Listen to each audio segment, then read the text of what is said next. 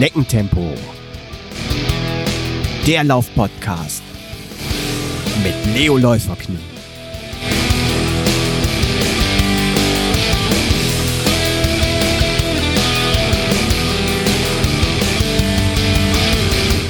Hallo und herzlich willkommen zu Schneckentempo, dem Laufpodcast mit Leo Läuferknie, Folge 51. In der heutigen Folge geht es um Laufverletzungen, wie man sie prophylaktisch verhindern kann, was man selbst tun kann, wenn es akut ist und was dann letztendlich der Arzt, sprich Orthopäde, für Behandlungen vornehmen kann. Dazu habe ich einen der Experten vom Niederrhein eingeladen. Er ist Facharzt für Orthopädie, Unfallchirurgie und Chirurgie sowie Sportmedizin und Akupunktur. Zudem ist er aber auch Selbstläufer. Hier ist Oliver Kremer. Herzlich willkommen, Oliver. Ja, Hallöchen, guten Tag. Hi. Oliver, magst du dich einmal selbst kurz vorstellen? Wer bist du? Wo kommst du her? Und wie lange und wie viel läufst du so? Ja, mein Name ist Oliver Krämer. Ich bin Facharzt für Orthopädie und Unfallchirurgie komme hier aus Mönchengladbach, äh, bin fürs Studium mal kurz äh, auswärtig gewesen äh, über Frankfurt und Düsseldorf, dann nachher wieder zurück nach Mönchengladbach gekommen. Arbeite hier eigentlich an meinem Geburts- und Wohnort, was mir eigentlich äh, viel Spaß macht, weil natürlich viele Bekannte hier in der Gegend sind. Ähm, ja, hier habe ich meine Wurzeln und hier fühle ich mich wohl. Und was läufst du? Ach, im Prinzip, äh, dadurch, dass ich halt selbstständig bin und äh, hier die Praxis alleine führe, wird, bleibt mir nicht so ganz viel Zeit. Ich versuche halt eben zweimal die Woche zu laufen und hatte auch ehrlich gesagt in den letzten ein, zwei Jahren so einen leichten Durchhänger, aber das lag so ein bisschen an der Zeit hier an der Praxis und versuche jetzt im Moment wieder so ein bisschen Fuß zu fassen. Mhm. Ja, wenn ich laufe, dann meistens so zehn Kilometer, das ist so meine Standardrunde. Mhm. Schloss Reit ist so meine Lieblings- und Heimatrunde.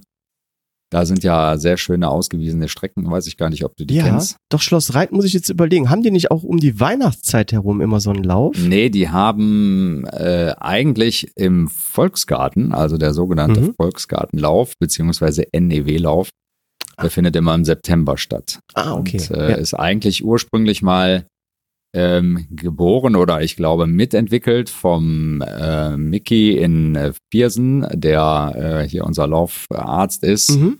Ähm, kennst du ja wahrscheinlich auch. Und es gab damals äh, mal diese Aktion, äh, ich glaube, für 42, Fit 42 oder sowas hieß das. Also genau. er hat versucht, die Leute irgendwie auf die Marathonstrecke zu bringen. Mickey Fritz, meine ich, ähm, und äh, hat halt eben gemerkt, dass er im Prinzip damit aktive Leute anspricht, die er halt eben noch aktiver machen wollte. Und dann hat er irgendwann gesagt, okay, wir wollen eigentlich dann äh, eher die Couch Potatoes erreichen und die wollen wir einfach auf eine gewisse Strecke bringen. Und das endet dann eigentlich immer im September im NEW-Lauf. Der geht durch den Volksgarten, da sind halt eben feste Strecken ähm, mit einem festen, äh, die sind auch fest ausgewiesen, die kann man also im Prinzip da von jeder Strecke aus kann man einsteigen. Ich glaube, die kleinste Runde ist drei Kilometer, dann geht's über fünf, acht und zehn Kilometer, glaube ich. Ne? Das ist schön ausgewiesen und sehr schöne Gegend da, finde ich. Und ich habe da mal so einen Lieblingsbaum, da endet dann irgendwie immer mein, mein Lauf und der, der wird dann immer fotografiert, weil der sich dann über die Jahreszeiten auch immer so Ach, schön ändert. Ne? Ach, sehr schön. Ja, ja. Ach, das, ja, ist, äh, ja. das ist Schönsten ist die Wiese wirklich vor dem Schloss Reit. Da laufen dann auch immer die Wildgänse im Moment rum. Also ich finde das toll. Da. Schöne, ganz schöne Location. Ja, werde ich mal gucken, wann der, wann der Lauf stattfindet. Wahrscheinlich ja dieses Jahr nicht, aber vielleicht dann nächstes Jahr nochmal. Wahrscheinlich, ja. Ähm, Dr. Fritz kenne ich natürlich auch. Da habe ich meine äh, erste sportmedizinische Untersuchung ah, gemacht. Ja. ja. Klar, der ist äh, natürlich im Kreis Viersen äh, sehr bekannt. Ja. Der Iron Doctor. Genau, genau. ja, der ist auch der ist wirklich verrückt. Der ist sportverrückt. Er ist Vorsitzender unserer äh, Sportärzte-Gesellschaft hier in Nordrhein. Mhm. Mhm. Schreibt da auch mal regelmäßig Artikel. Ja. Ach, da, die müsste ja. ich eigentlich auch mal kontaktieren. Vielleicht äh, kann ich mit dem auch mal eine Folge aufnehmen. Ja, da muss ich mal gucken. ähm, ja, beruflich. Ich habe jetzt auf deiner Webseite gesehen, da steht äh, Facharzt für Orthopädie, Unfallchirurgie, Chirurgie.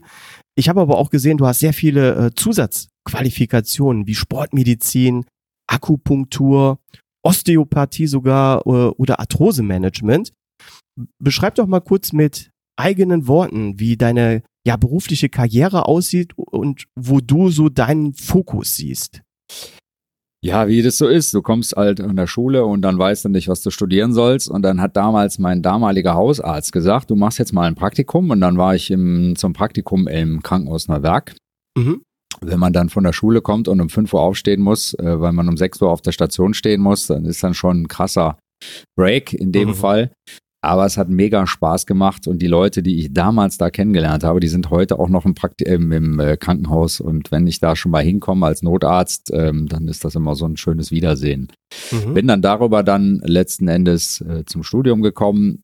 Ähm, das war ein bisschen äh, ja, hakelig noch und ähm, habe dann im Elisabeth Krankenhaus hier im nahegelegenen, also heute heißt mhm. es Städtische Kliniken Mönchengladbach, meine Heimat gefunden, habe dann da viel äh, als Student gearbeitet, in der Nachtwache gearbeitet. Wir waren so ein sehr ein lustiger Kreis von Studenten, ähm, haben heute noch viel Kontakt und da habe ich dann damals meinen damaligen äh, Oberarzt kennengelernt, der Dr. Zemke, der ist, hat sozusagen meine, meine Grundlagen bei mir gelegt, der hat mhm. mich äh, wahrscheinlich unbewusst an die Hand genommen und ähm, mich mehr oder weniger durch die Facharztausbildung äh, gezogen ich durfte am Anfang schon relativ viel und äh, der hat mir eigentlich alles beigebracht, was ich so jetzt äh, in meinem alltäglichen Leben so mache, die Grundlagen.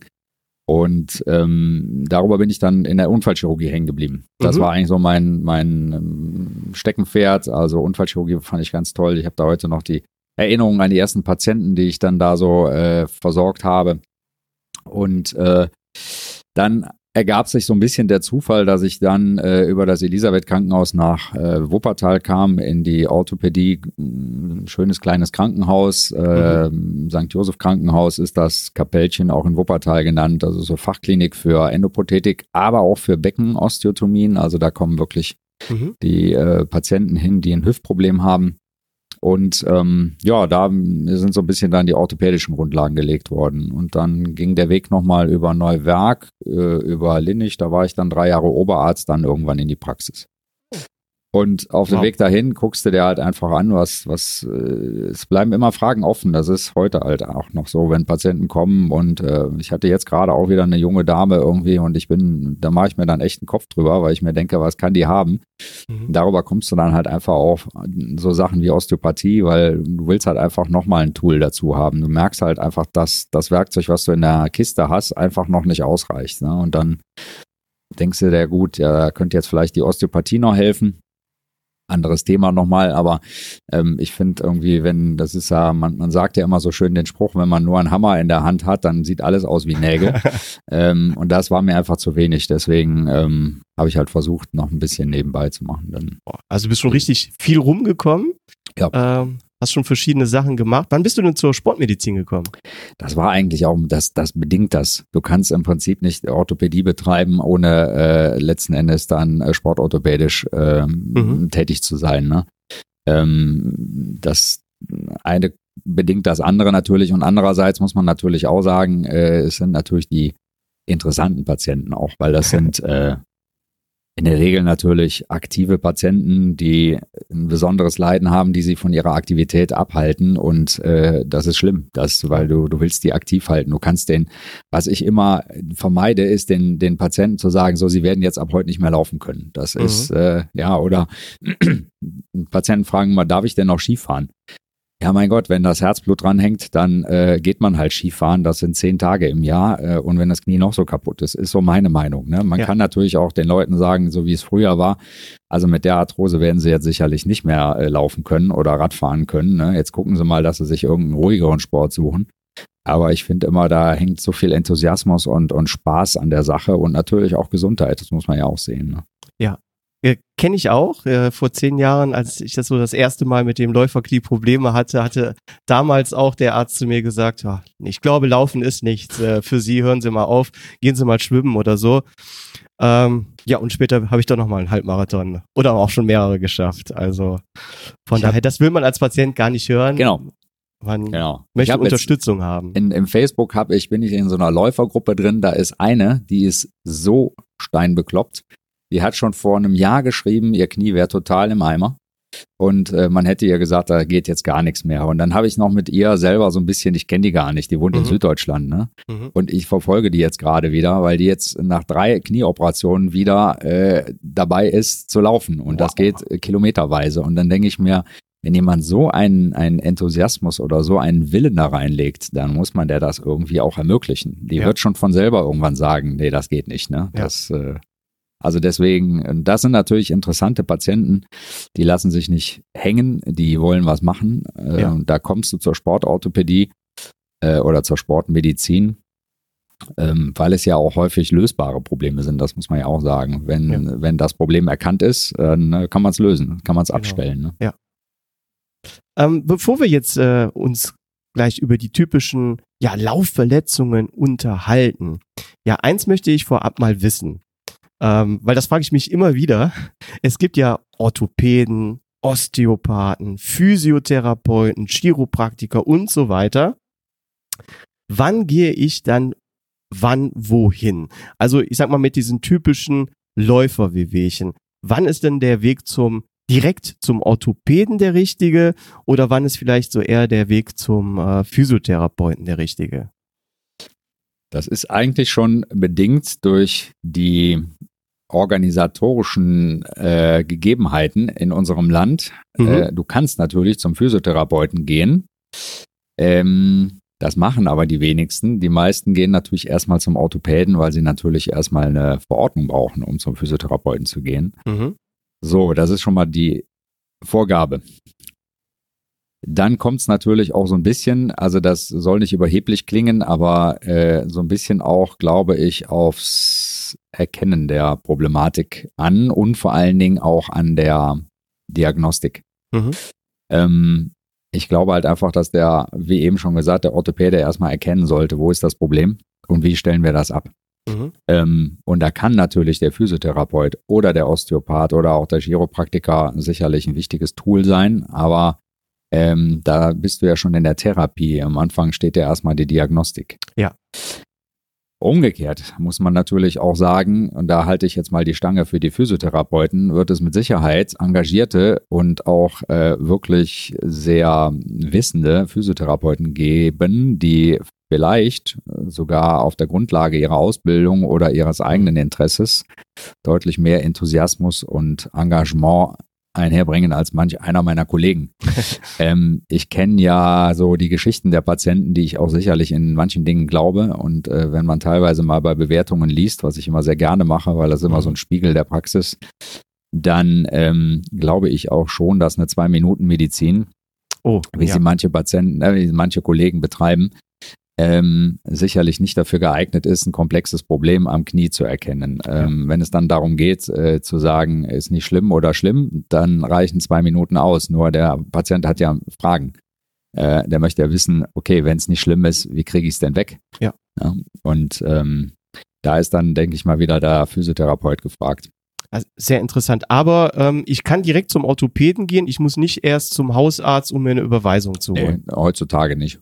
Es Okay. war früher so, dass man eine Überweisung zum Facharzt braucht, aber heutzutage hast du freie Arztwahl und kannst dann dahin gehen. Ich kenne zum Beispiel auch Physiotherapeuten, die schicken mir, ähm, und die kennen wir beide auch, äh, Mhm. äh, die schicken mir die aktuellen äh, Studien zu. Also es gibt durchaus auch Physiotherapeuten, die auch äh, englischsprachige Literatur lesen äh, und auch wirklich in namhaften ähm, Fachmagazinen und Fachzeitschriften nachblättern oder äh, da nachschauen. Und ähm, da muss ich dann ehrlicherweise sagen, die sind sicherlich ähm, in manchen Dingen Ja. wahrscheinlich viel besser ausgebildet oder, oder haben einen besseren Blick als so manch einer, ein Orthopäde. Aber wenn du es nicht unbedingt selber bezahlen willst, und darum geht's ja eigentlich auch. Mhm. Also wenn du jetzt sagst, okay, ich habe, äh, mir ist das jetzt erstmal egal, ich will jetzt, dass jemand mal guckt, dann kannst du natürlich selber den Physiotherapeuten auch bezahlen, aber im deutschen Gesundheitssystem ist es ja erstmal so gedacht, dass der Arzt eine Verordnung rausgibt. Wobei das Ja. auch wiederum geändert werden soll. Die aktuelle Vorlage liegt, äh, sieht so aus, dass man im Prinzip demnächst eine Universalverordnung kriegt und dann entscheidet teilweise der Physiotherapeut, was er macht. Ach. Liegt auch darin, dass natürlich auch viele unserer Kollegen oder ich selber auch, muss ich auch ehrlicherweise sagen, ähm, da reicht dann auch mein physiotherapeutisches äh, Verständnis oder die Kenntnis nicht darüber, was da jetzt am ehesten zu tun ist. Manchmal rede ich mit Physiotherapeuten, die sagen mir dann, die schmeißen mir genauso wie ich rede, irgendwelche Fachbegriffe um, um die Ohren und sagen, wir machen mal das und das. Und dann denke ich immer, okay, du weißt schon, was du tust, mach das mal einfach. Hauptsache, du tust irgendwas. Ne? Ähm, und ich glaube, deswegen ist es gar nicht so verkehrt, manchmal eine Generalverordnung mitzugeben und den Physiotherapeuten in seinem Handeln entscheiden zu lassen. Ja, dem Freiraum zu geben. Genau. Aber ich denke mal, wir, wir können so allgemein den, den Tipp an die Läufer geben, wenn man zum Orthopäden gehen muss, möchte, ist es von Vorteil, wenn man sich auch einen Orthopäden sucht, der äh, selber sportlich äh, aktiv ist, vielleicht sogar noch läuft und da Interesse dran hat, als jemand, äh, dem das überhaupt nicht interessiert. Ja, genau. Weißt, kennst du äh, Sportarzt Conny Knipper? Nee. Sensationell. Dietmar Bär. Damals gab es so eine Serie. Ja. Der kennst ja Dietmar Bär, der war in seinen besten Zeiten ähm, dreifacher, dreifacher Umfang, genau. Und hat sich morgens vor seinem Dienst im Krankenhaus immer drei Snickers am, am Kiosk geholt und ist dann arbeiten gegangen. Äh, also ist schon richtig. Also ich glaube schon auch, dass es, so wie Mickey Fritz zum Beispiel, das mhm. ist natürlich so ein Paradebeispiel. Ja. Äh, der ist natürlich in Anführungsstrichen kein Orthopäde, aber er ist in seiner, in seinem Kenntnisstand und in seinem Wissen allein durch seine eigene Sportaktivität so dermaßen geschult, ähm, dass der natürlich auch ein, ein, Verständnis für die Problematik hat. Ne? Ja. Also das äh, glaube ich schon, dass es Sinn macht, jemanden, sich jemanden zu suchen, der auch selber sportlich unterwegs ist. Ja. Guter Tipp hier an der Stelle. So, dann würde ich sagen, legen wir mal los heute. Ähm, wir haben uns ja vorgenommen, die typischen Laufverletzungen, also Fersensporn, Achillessehnenentzündungen, das ähm, Schienbeinkantensyndrom und das Läuferknie zu besprechen und den Läufern mal so zu verraten, was man ja A, prophylaktisch tun kann, um zu verhindern, ja, dass man sich überhaupt verletzt. Und ja, B, was man dann so, ich sag mal, als Erstversorgung selbst zu Hause tun kann. Und dann C, welche Möglichkeiten dem behandelnden Arzt bleiben. Ähm, ja, fangen wir mal gleich mit dem Fersensporn an. Vielleicht erklärst du uns zuerst einmal das Krankheitsbild, also die Symptome, ähm, wie die Verletzung zum Beispiel entsteht und vielleicht auch, ja, welche Läufer oder eher Laufstile äh, davon typischerweise betroffen sind. Dazu muss man, glaube ich, ein bisschen ausholen, weil der Fersensporn an sich, äh, der wird ja immer generell so als, als großer Oberbegriff für äh, Fersenschmerz mhm. ähm, ähm, herbeigezogen, ähm, was es im Prinzip eigentlich gar nicht ist, weil das ist so diffizil, was an der Ferse alles ähm, ablaufen kann, mhm. dass äh, es in der Regel auch gar kein Fersensporn ist. Das sage ich den Patienten auch oft immer, weil ähm, das ist tatsächlich auch äh, Legeartis.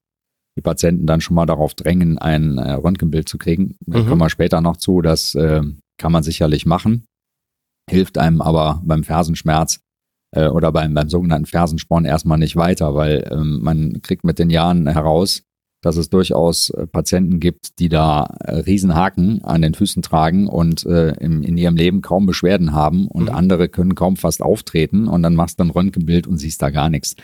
Deswegen glaube ich, darauf kommt es erstmal gar nicht an. Ähm, ich würde es jetzt erstmal so grob als Fersenschmerz bezeichnen. Der Fersensporn ist eine ähm, Untergruppierung des Fersenschmerzes mhm. in dem Sinne. Ja. Das meiste, also 80 Prozent der Fersenbeschwerden, äh, macht die sogenannte Plantarfasziitis aus. Mhm. Itis heißt immer Entzündung, das heißt also, ich habe da ein Entzündungsproblem an der Fußsohle. Ähm, und das ist dieses, ähm, entspricht letzten Endes dem Ursprung der ähm, bindegewebigen Verspannung des mhm. Fußes. Das heißt, er zieht vom Fersenbein, also hinten vom hinteren Knochen aus, unter der Fußsohle durch bis vorne an die Mittelfußknochen. Und ähm, die sind, diese, dieser Bindegewebsstrang ist letzten Endes ähm, keine wirkliche Sehne, sondern Bindegewebe. Ähm, da sind äh, Zellen drin, die eine gewisse Dehnungsmöglichkeit auch haben. Also das ist nicht nur ein straffes Ge Gebilde, sondern ähm, da sind tatsächlich auch so äh, Fibrozyten, nennen wir das. Das sind Bindegewebszellen, die auch eine gewisse Dehnungsmöglichkeit haben. Und das Ganze nennt man einen Windless-Mechanismus. Das heißt, ich habe im Prinzip immer wie so eine Art Gummi da unten drunter mhm, ziehen. Ja. ja. Und Ursprung ist im Prinzip, wie gesagt, die Ferse bezieht bis zu den Mittelfußknochen. Und wenn ich jetzt ein spezielles Fußproblem habe, sprich einen Plattfuß oder irgendwie sowas, dann habe ich natürlich eine andere Belastung drauf, als wenn ich einen Hohlfuß hätte. Da kommen wir ja gleich noch zu, zu den mhm. einzelnen. Ähm, und dann kommt es natürlich auch so ein bisschen, also da muss man jetzt überlegen, woher kommt diese Problematik, woher habe ich dieses Entzündungsproblem hinten meistens am Fersenbein, also sprich mhm. da, wo ja letzten Endes dieser, dieser Bindegewebsstrang ansetzt. Das kann sein, dass das ein mechanisches Problem ist. Wie gesagt, das hängt ein bisschen von, von der Fußstellung ab. Das kann sein, dass das äh, ein Arthroseproblem ist ähm, in der Beweglichkeit hinten, dass die Ferse nicht so richtig mit sich mitbewegt. Das kann sein, dass ich auch mal vielleicht eine Überlastung habe. Da kommen wir gleich auch noch zu. Also mhm. ich, äh, es gibt zum Beispiel auch Untersuchungen, die halt eben zeigen, dass bei Marathonläufern jemand teilweise ins MRT gelegt und man sieht halt unheimlich viele Knochenödeme, also Überlastungsprobleme. Da merken die aber nichts von. Das ist nach wenigen Tagen wieder weg. Ne? Mhm. Sprich, also wenn ich jemanden habe, der ganz engagiert täglich läuft, du hast mir ja kürzlich hier denn das Buch empfohlen, da bin ich gerade da. Lutz. genau. Lutz ja, genau. wenn ich natürlich jetzt jemanden habe, der einmal um die Welt läuft mit 40.000 Kilometer, der hat natürlich eine ganz andere Belastung, als äh, wenn ich jetzt, äh, oder aber auch mechanisch gehört ja auch dazu, wenn ich jemanden habe, der fürchterlich übergewichtig ist, und für sich jetzt beschließt, ich gehe jetzt mal laufen. Der ist natürlich äh, eine Belastung drauf, die kennt diese Sehne beziehungsweise diese Bindegewebsstrang gar nicht. Ne? Ja. Also das sind so ähm, Probleme, die muss man, glaube ich, ein bisschen differenziert betrachten. Ja. Aber wie gesagt, 80 Prozent sind halt einfach ähm, diese äh, Entzündungsprobleme hinten am Fersenbein. Und äh, okay, ursächlich, habe ich ja gerade schon erklärt, ist es meistens ein Überlastungsproblem. Ja.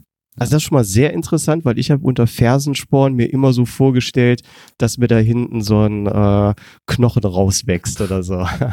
Es ist letztlich auch so, wenn du das viele Jahre machst, also sprich, wenn äh, die, die Sehne versucht sich oder dieses, dieses, ähm, dieses Gummi, nenne ich es jetzt mal, das versucht sich ja im Prinzip zu stabilisieren und ähm, der Körper macht immer der passt sich immer den Gegebenheiten an. Das ist halt mhm. halt einfach so. Ne? Und wenn da ständig irgendwelche Entzündungen drüber gehen, das kann man im Prinzip auch mikroskopisch sehen. Das heißt, es gibt kleine Einrisse.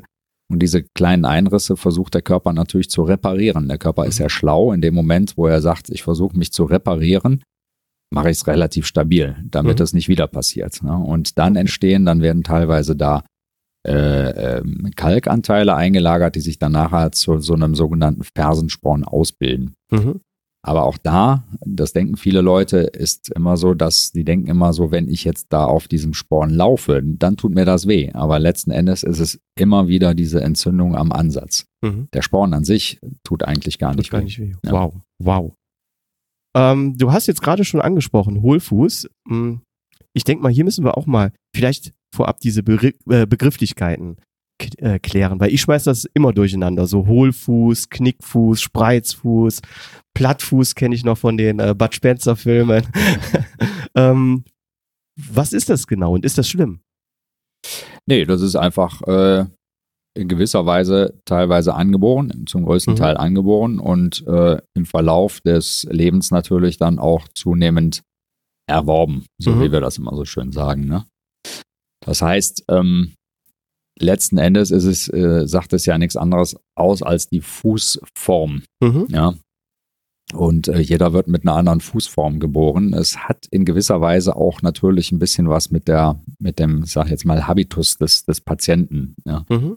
Ich sehe selten Patienten, die sehr groß und übergewichtig sind mit einem Hohlfuß. Die haben meistens tatsächlich einen Knick, Denk, Spreizfuß oder einen sogenannten Plattfuß.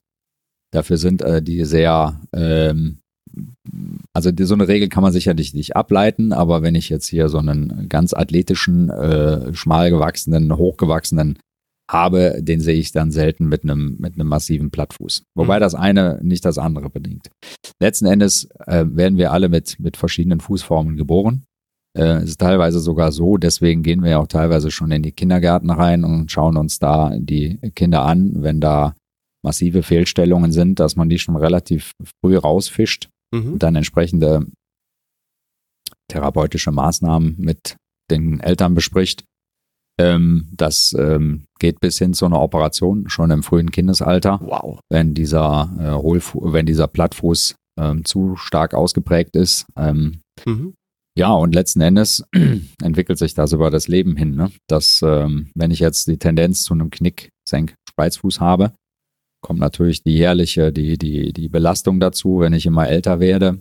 Ähm, wir sehen viel Plattfüße bei Frauen. Das hat auch ein bisschen was Hormonelles zu tun. Im Übrigen fangen wir auch deswegen schon relativ früh mit den Einlagen an, weil ähm, viel hormonell gesteuert ist. Mhm. Ähm, die ganze muskuläre Spannung wird teilweise hormonell gesteuert. Deswegen gerade bei Mädchen zum Beispiel versuchen wir relativ schnell oder frühzeitig mit Einlagen ähm, zu arbeiten, um die halt wirklich vor Eintritt der Pubertät ähm, vielleicht schon in eine gewisse Fußform gebracht zu haben, um die zu unterstützen bis dahin.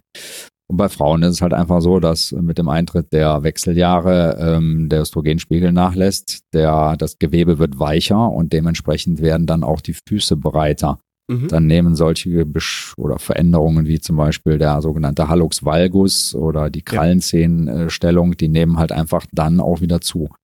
Deswegen haben halt so viele Frauen natürlich, das hängt auch wieder ein bisschen vom Schuhwerk ab, da kommen wir vielleicht gleich noch drauf, ähm, so Probleme mit den Füßen. Oh, Finde ich auch interessant. Ich dachte jetzt so, dass alle Menschen mit der gleichen Art von äh, Fuß geboren werden und dass wir einfach nur, weil wir schlechte Schuhe tragen oder vielleicht zu viel Schuhe und nicht barfuß dann äh, laufen, unsere äh, Füße ja dementsprechend äh, entwickeln. Aber es ist schon so, dass schon komplett unterschiedlich die Menschen mit verschiedenen äh, Füßen geboren Absolut. werden. Wow. Absolut. Und dann okay. kommen die äußeren Mechanismen dazu. Ne? Ich meine, äh, klassisches Beispiel äh, in Südafrika äh, wird, also ich sage jetzt mal, in der Steppe äh, siehst du keinen, der äh, sensomotorische Einlagen trägt.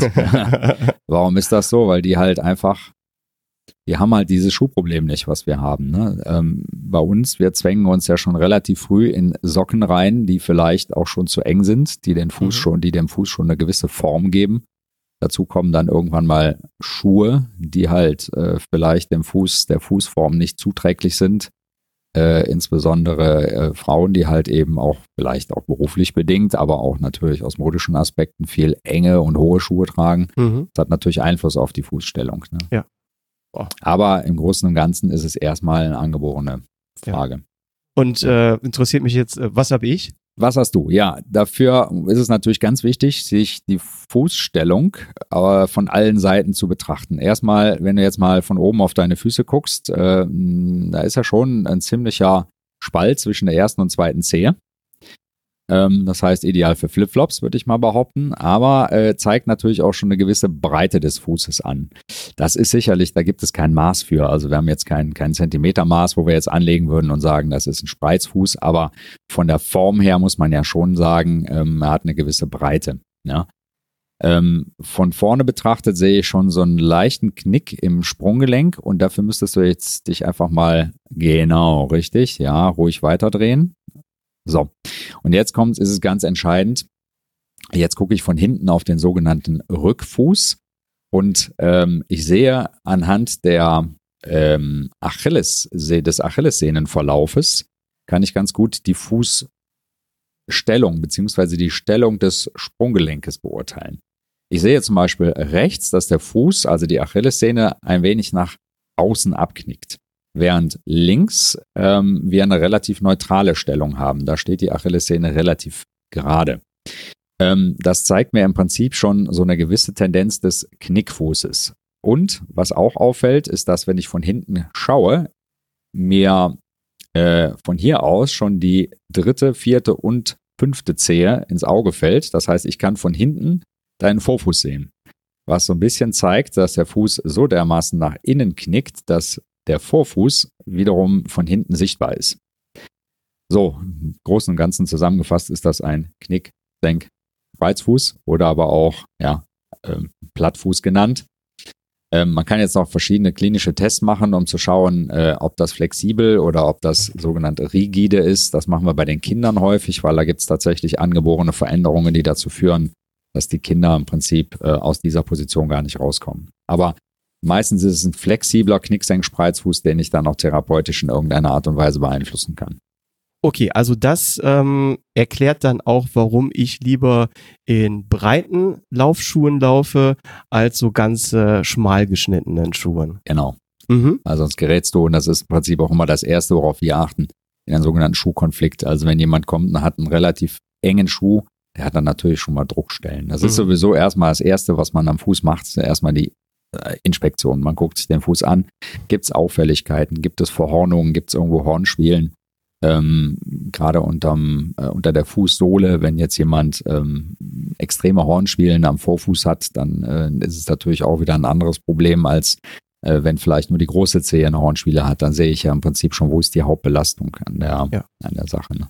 Aber trotzdem, das hat nichts zu sagen, auch mit solchen Füßen äh, kann man laufen. Absolut. Sehr gut. Ähm, ja, was äh, kann man dann prophylaktisch tun, um einen Fersensporn zu vermeiden?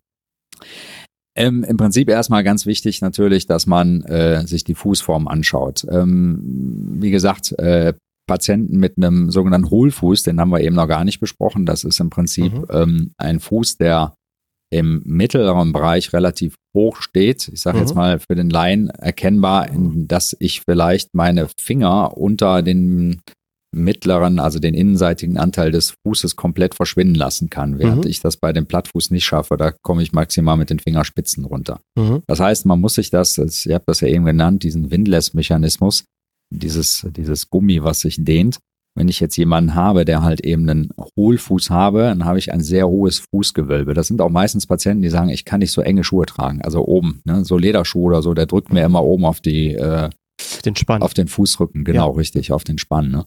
Ähm, die haben einen relativ hochstehenden Fuß und die haben natürlich, das muss man sich jetzt dieses Gummi wieder vorstellen, die haben natürlich einen unheimlichen Zug auf diesem Gummi, ähm, weil das wie so eine Art Hängebrücke im Prinzip immer wirkt. Mhm. Und die neigen natürlich schon mal dazu, einen Fersenschmerz zu bekommen. Ne? Ah, okay. Ähm, also was kann ich prophylaktisch tun? Ähm, natürlich erstmal der Fußform sozusagen entsprechen und ähm, schauen, ob man eventuell mit Einlagen vielleicht was äh, entlasten kann.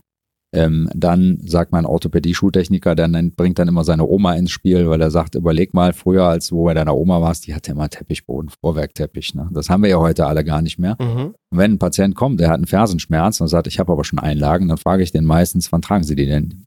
Ja, so tagsüber. Und aber zu Hause, ja, da bin ich dann froh, wenn ich die Schuhe ausziehe. Da laufe ich natürlich barfuß. Ne? So, mhm. wenn man sich jetzt vorstellt, wir haben zu Hause alle Fliesen oder Laminat oder Parkett. Ne? Ja. Ich habe einen relativ harten Boden dann äh, kann das natürlich dazu führen, dass äh, die Ferse nicht abgedämpft ist. Deswegen empfehle ich diesen Patienten dann auch immer einen schönen weichen Schuh zu Hause. Mhm. Ideal ist natürlich so ein Krog, einen ganz billigen Krog irgendwie, mhm. aber die sind halt einfach schön weich, gefedert, gepolstert. Da ist zwar kein großes Fußbett drin, aber es ist allemal besser, wenn jemand schon Fersenschmerz hat, als halt eben dann ähm, äh, barfuß rumzulaufen. Ja. Damit habe ich schon mal im Prinzip eine dem, dem bin ich der Fußform schon mal so ein bisschen entgegengekommen. Was kann ich prophylaktisch machen? Ich kann viel dehnen. Das muss man ja auch sehen, dass äh, viele Probleme auch im Bereich der Ferse eben aus einer, ähm, einer, einer Fehlstellung des Rückfußes heraus resultieren. Das sind meistens ähm, Verkürzungen im Bereich der Wadenmuskulatur, mhm. ähm, dass im Prinzip die Ferse hinten nicht die Möglichkeit hat, mitzugehen wenn die Muskulatur hinten verkürzt ist, dann ist ja im Prinzip immer so ein, äh, zieht einer immer hinten am, am Fersenbein, ne? das heißt, die Ferse selber hat gar nicht die Möglichkeit, sich irgendwo so ein bisschen äh, mitzubewegen. Äh, und da gehört halt eben viel Dehnung mit dazu, viel Wadendehnung, aber auch Dehnung dieser, ich habe ja am Anfang gesagt, dieser, dieser Bindegewebshaut, die hat mhm. eine gewisse Dehnfähigkeit.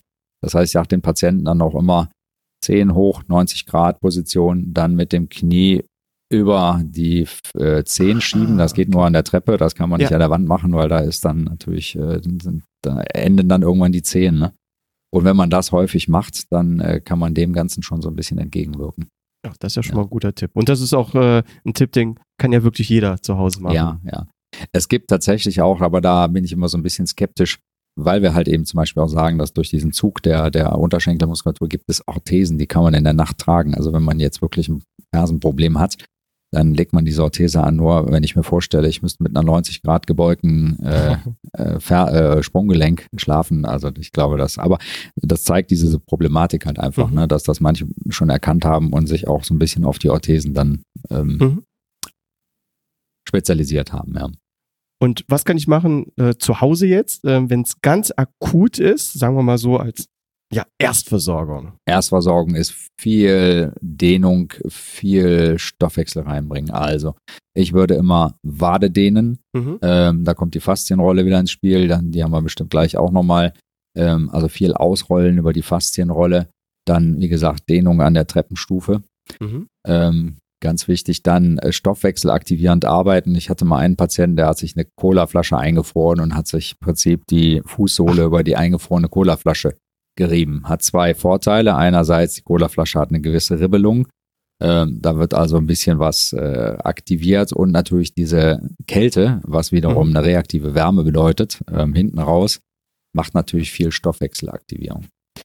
Dann sagt mein Orthopädie-Schultechniker meines Vertrauens, den wir vielleicht auch mal mit in den Podcast reinbringen können, der hat schöne Ideen.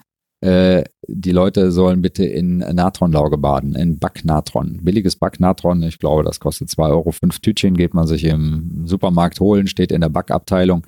Ein Tütchen in warmes Wasser, 20 Minuten Fußbad. Das ist eine alkalische Lösung, nimmt so ein bisschen den Entzündungsreiz hinten raus. Und es gibt tatsächlich Patienten, die kommen nachher und sagen, wissen Sie was, das hat super gewirkt. Also Wow. Bin da mal ganz erstaunt. Das habe ich noch nie ausprobiert. Ja, ja. Wow. Hausmittel. Ja, habe ich zu Hause sogar in der Küche, müsste ich noch nicht mal besorgen. Ja, genau. Sehr cool. Und ähm, ja, sagen wir mal, welche therapeutischen Möglichkeiten würdest du dann als äh, Orthopäde empfehlen? Also bei mir ist ähm, im Prinzip steht die Stoßwellentherapie ganz vorne an. Das, was mhm. ich jetzt gerade, ich versuche das eigentlich immer so ein bisschen ja in so einer in einem gewissen Spannungsbogen den Patienten auch, auch, zu erklären, dass ich sage, was was können sie zu Hause machen, was was kann man täglich machen, äh, kann Patientin ja auch nicht täglich hier sehen. ähm, also wenn es wirklich eine sogenannte Plantarfasziitis ist, dann ähm, also was wir eben besprochen haben, eine Entzündung hinten am an dem Ursprung, dann mhm. ist meines Erachtens die Stoßwellentherapie das würde ich mir auch selber wünschen oder auch selber äh, mich therapeutisch derart behandeln, die Stoßwellentherapie ganz weit vorne. Ähm, das haben mittlerweile auch die Krankenkassen erkannt, ähm, weil ähm, die zahlen natürlich nichts, wovon sie nicht überzeugt sind oder mhm. worüber es keine Studiendaten gibt. Und darüber gibt es halt einfach ähm, die besten Studiendaten überhaupt. Ähm, allerdings, ähm, das ist natürlich wieder typisch für die Krankenkassen, die setzen dem Ganzen natürlich noch eine kleine Hürde in den Weg, ähm, indem sie sagen, Stoßwellentherapie ist erst Krankenkassenleistung, wenn Basismaßnahmen erfolgt sind. Mhm. Heißt in dem Fall, die Patienten müssen, wie wir auch eben schon anfangs besprochen haben, tatsächlich eine Voreinlage haben mhm. und das über sechs Monate getragen haben. wenn okay. nach sechs Monaten keine Linderung eingetreten ist, dann kann man tatsächlich die Stoßwellentherapie als Krankenkassenleistung abrechnen. Wow, okay. Ähm, andernfalls, wenn äh, und der Schmerz muss natürlich sechs Monate bestanden haben. Andernfalls, wenn die Patienten natürlich nach drei Monaten sagen, ähm, also das muss jetzt irgendwie weg, dann biete ich dem Patienten natürlich jederzeit an, das äh, ja. in Eigenleistung ja. äh, durchzuführen. Ne? Ja. Das sind auch überschaubare Kosten. Und ähm, ich finde auch, ich habe zum Beispiel, klassisches Beispiel ist ein Bekannter von mir, der kommt einmal im Jahr, mhm. kriegt dann einmal eine Stoßwelle drauf und dann kann der wieder für ein Jahr gehen. Das ist so, äh, ich glaube halt einfach auch, dass diese drei Behandlungen, drei bis fünf Behandlungen, die man braucht, die sind gut investiert. Das sind keine, ist kein Vermögen und die Patienten werden relativ schnell beschwerdefrei. Ja, ja, kann ich auch äh, ja nur bestätigen. Ähm, ich war ja letztes Jahr hier bei dir, weil ich speziell morgens nach dem Aufstehen Schmerzen im Bereich der Ferse hatte. Und ja, du hattest da zwei verschiedene Formen der Stoßwellentherapie bei mir angewandt. Ähm, magst du mal die Stoßwelle ähm, ja, im Allgemeinen und dann die, die beiden unterschiedlichen Arten ganz kurz erklären? Also die Stoßwellentherapie an sich ist ein sehr hochenergetisches Verfahren, mit dem ich in der Tiefe im Gewebe ähm, Reaktionen erzeugen kann. Man muss sich das vorstellen wie min kleine Mini-Explosionen, die ich in mhm. der Tiefe des Gewebes erzeuge ich könnte jetzt auch einen Nagel nehmen und den da reindengeln und dann halt eben 2500 Mal draufschlagen, so wie wir das hier auch machen. Aber erstens tut es weh, zweitens ist es blutig und drittens äh, muss man einen finden, der das gut beherrscht.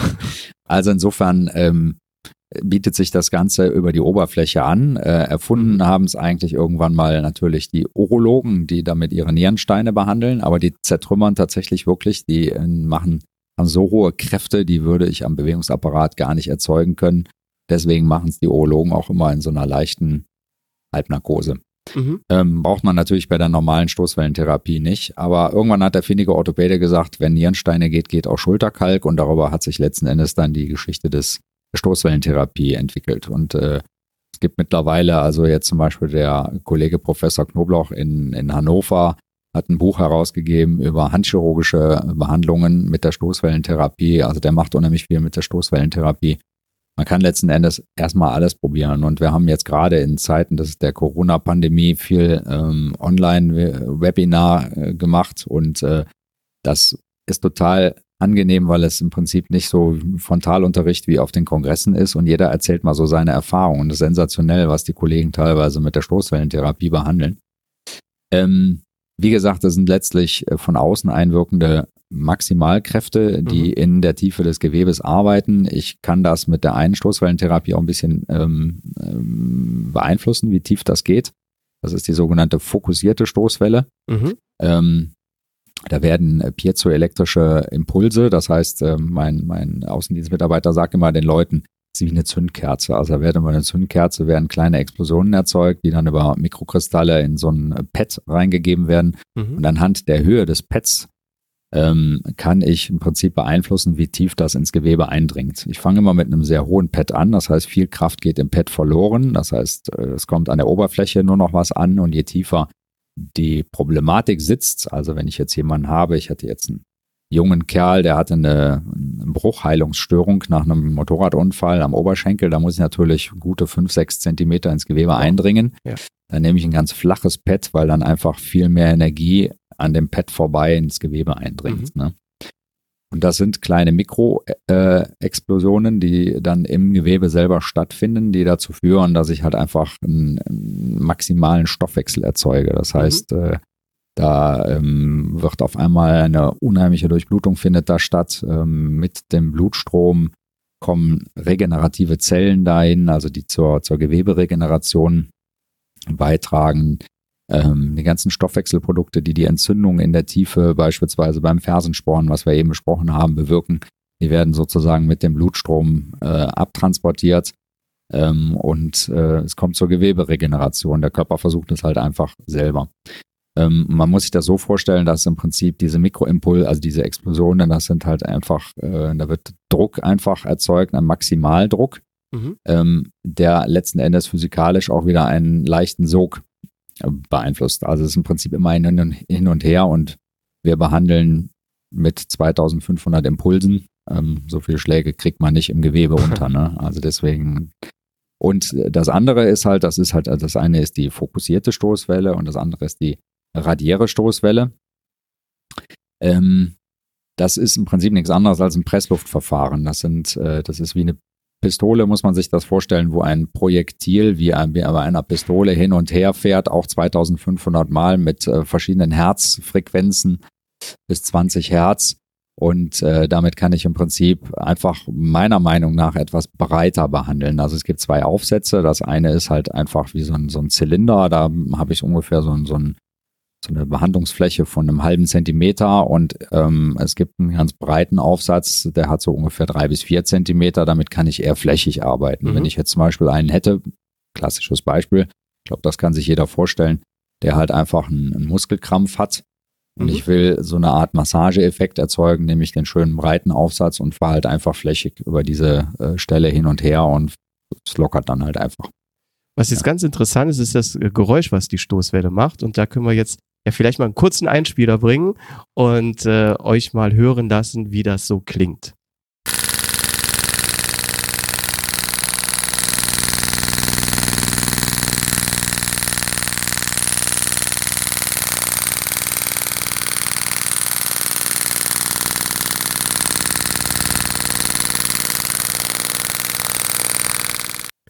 Gut, liebe Hörer, jetzt habt ihr einmal gehört, wie sich die Stoßwelle anhört. Ich sag mal, Musik in den Ohren des Orthopäden, richtig?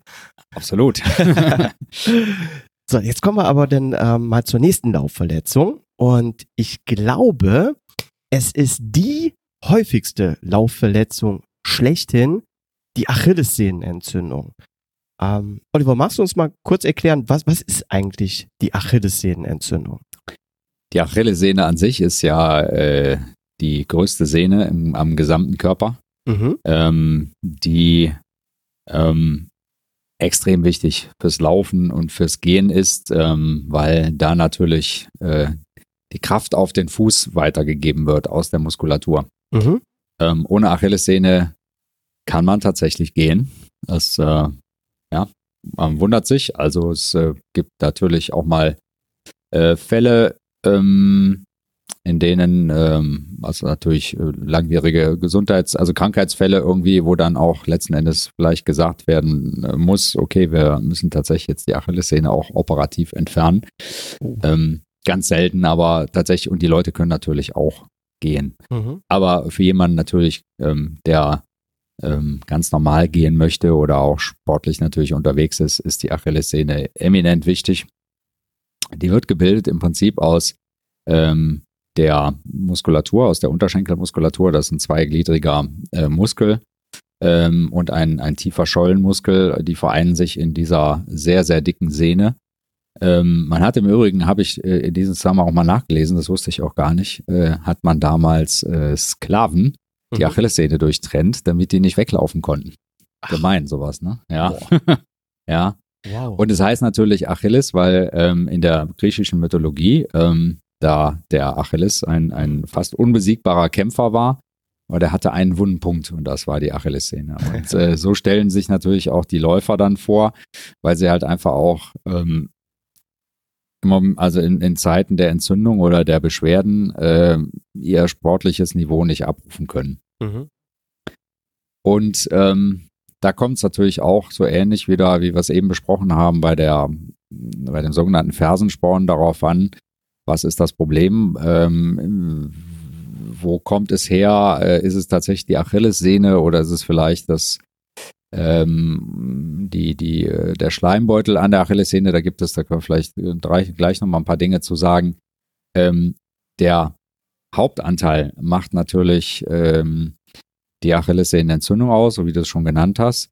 Äh, die Achillessehne selber hat keine Blutgefäße, wird im Prinzip durch das umliegende Gleitgewebe mhm. äh, mit Nährstoffen versorgt und äh, es kommt eine äh, Blutversorgung von fußwärts und eine von wadenwärts. Und mhm. es gibt dann ein sogenanntes vulnerables oder ein, ein verletzendes Drittel in der Mitte, äh, wo die Durchblutung im Prinzip etwas gemindert ist. Also oben und unten ist sie ganz gut, aber im mittleren Drittel ähm, ist sie eher so mäßiggradig. Das heißt also, wenn äh, sich äh, Entzündungen abspielen, dann meistens im mittleren Drittel. Ähm, und äh, da sieht man dann auch häufig schon von außen, wenn die Patienten also wirklich eine Achillessehnenentzündung haben. Man betrachtet die Achillessehne von außen, dann ist sie meistens so ein bisschen äh, knotig und knubbelig.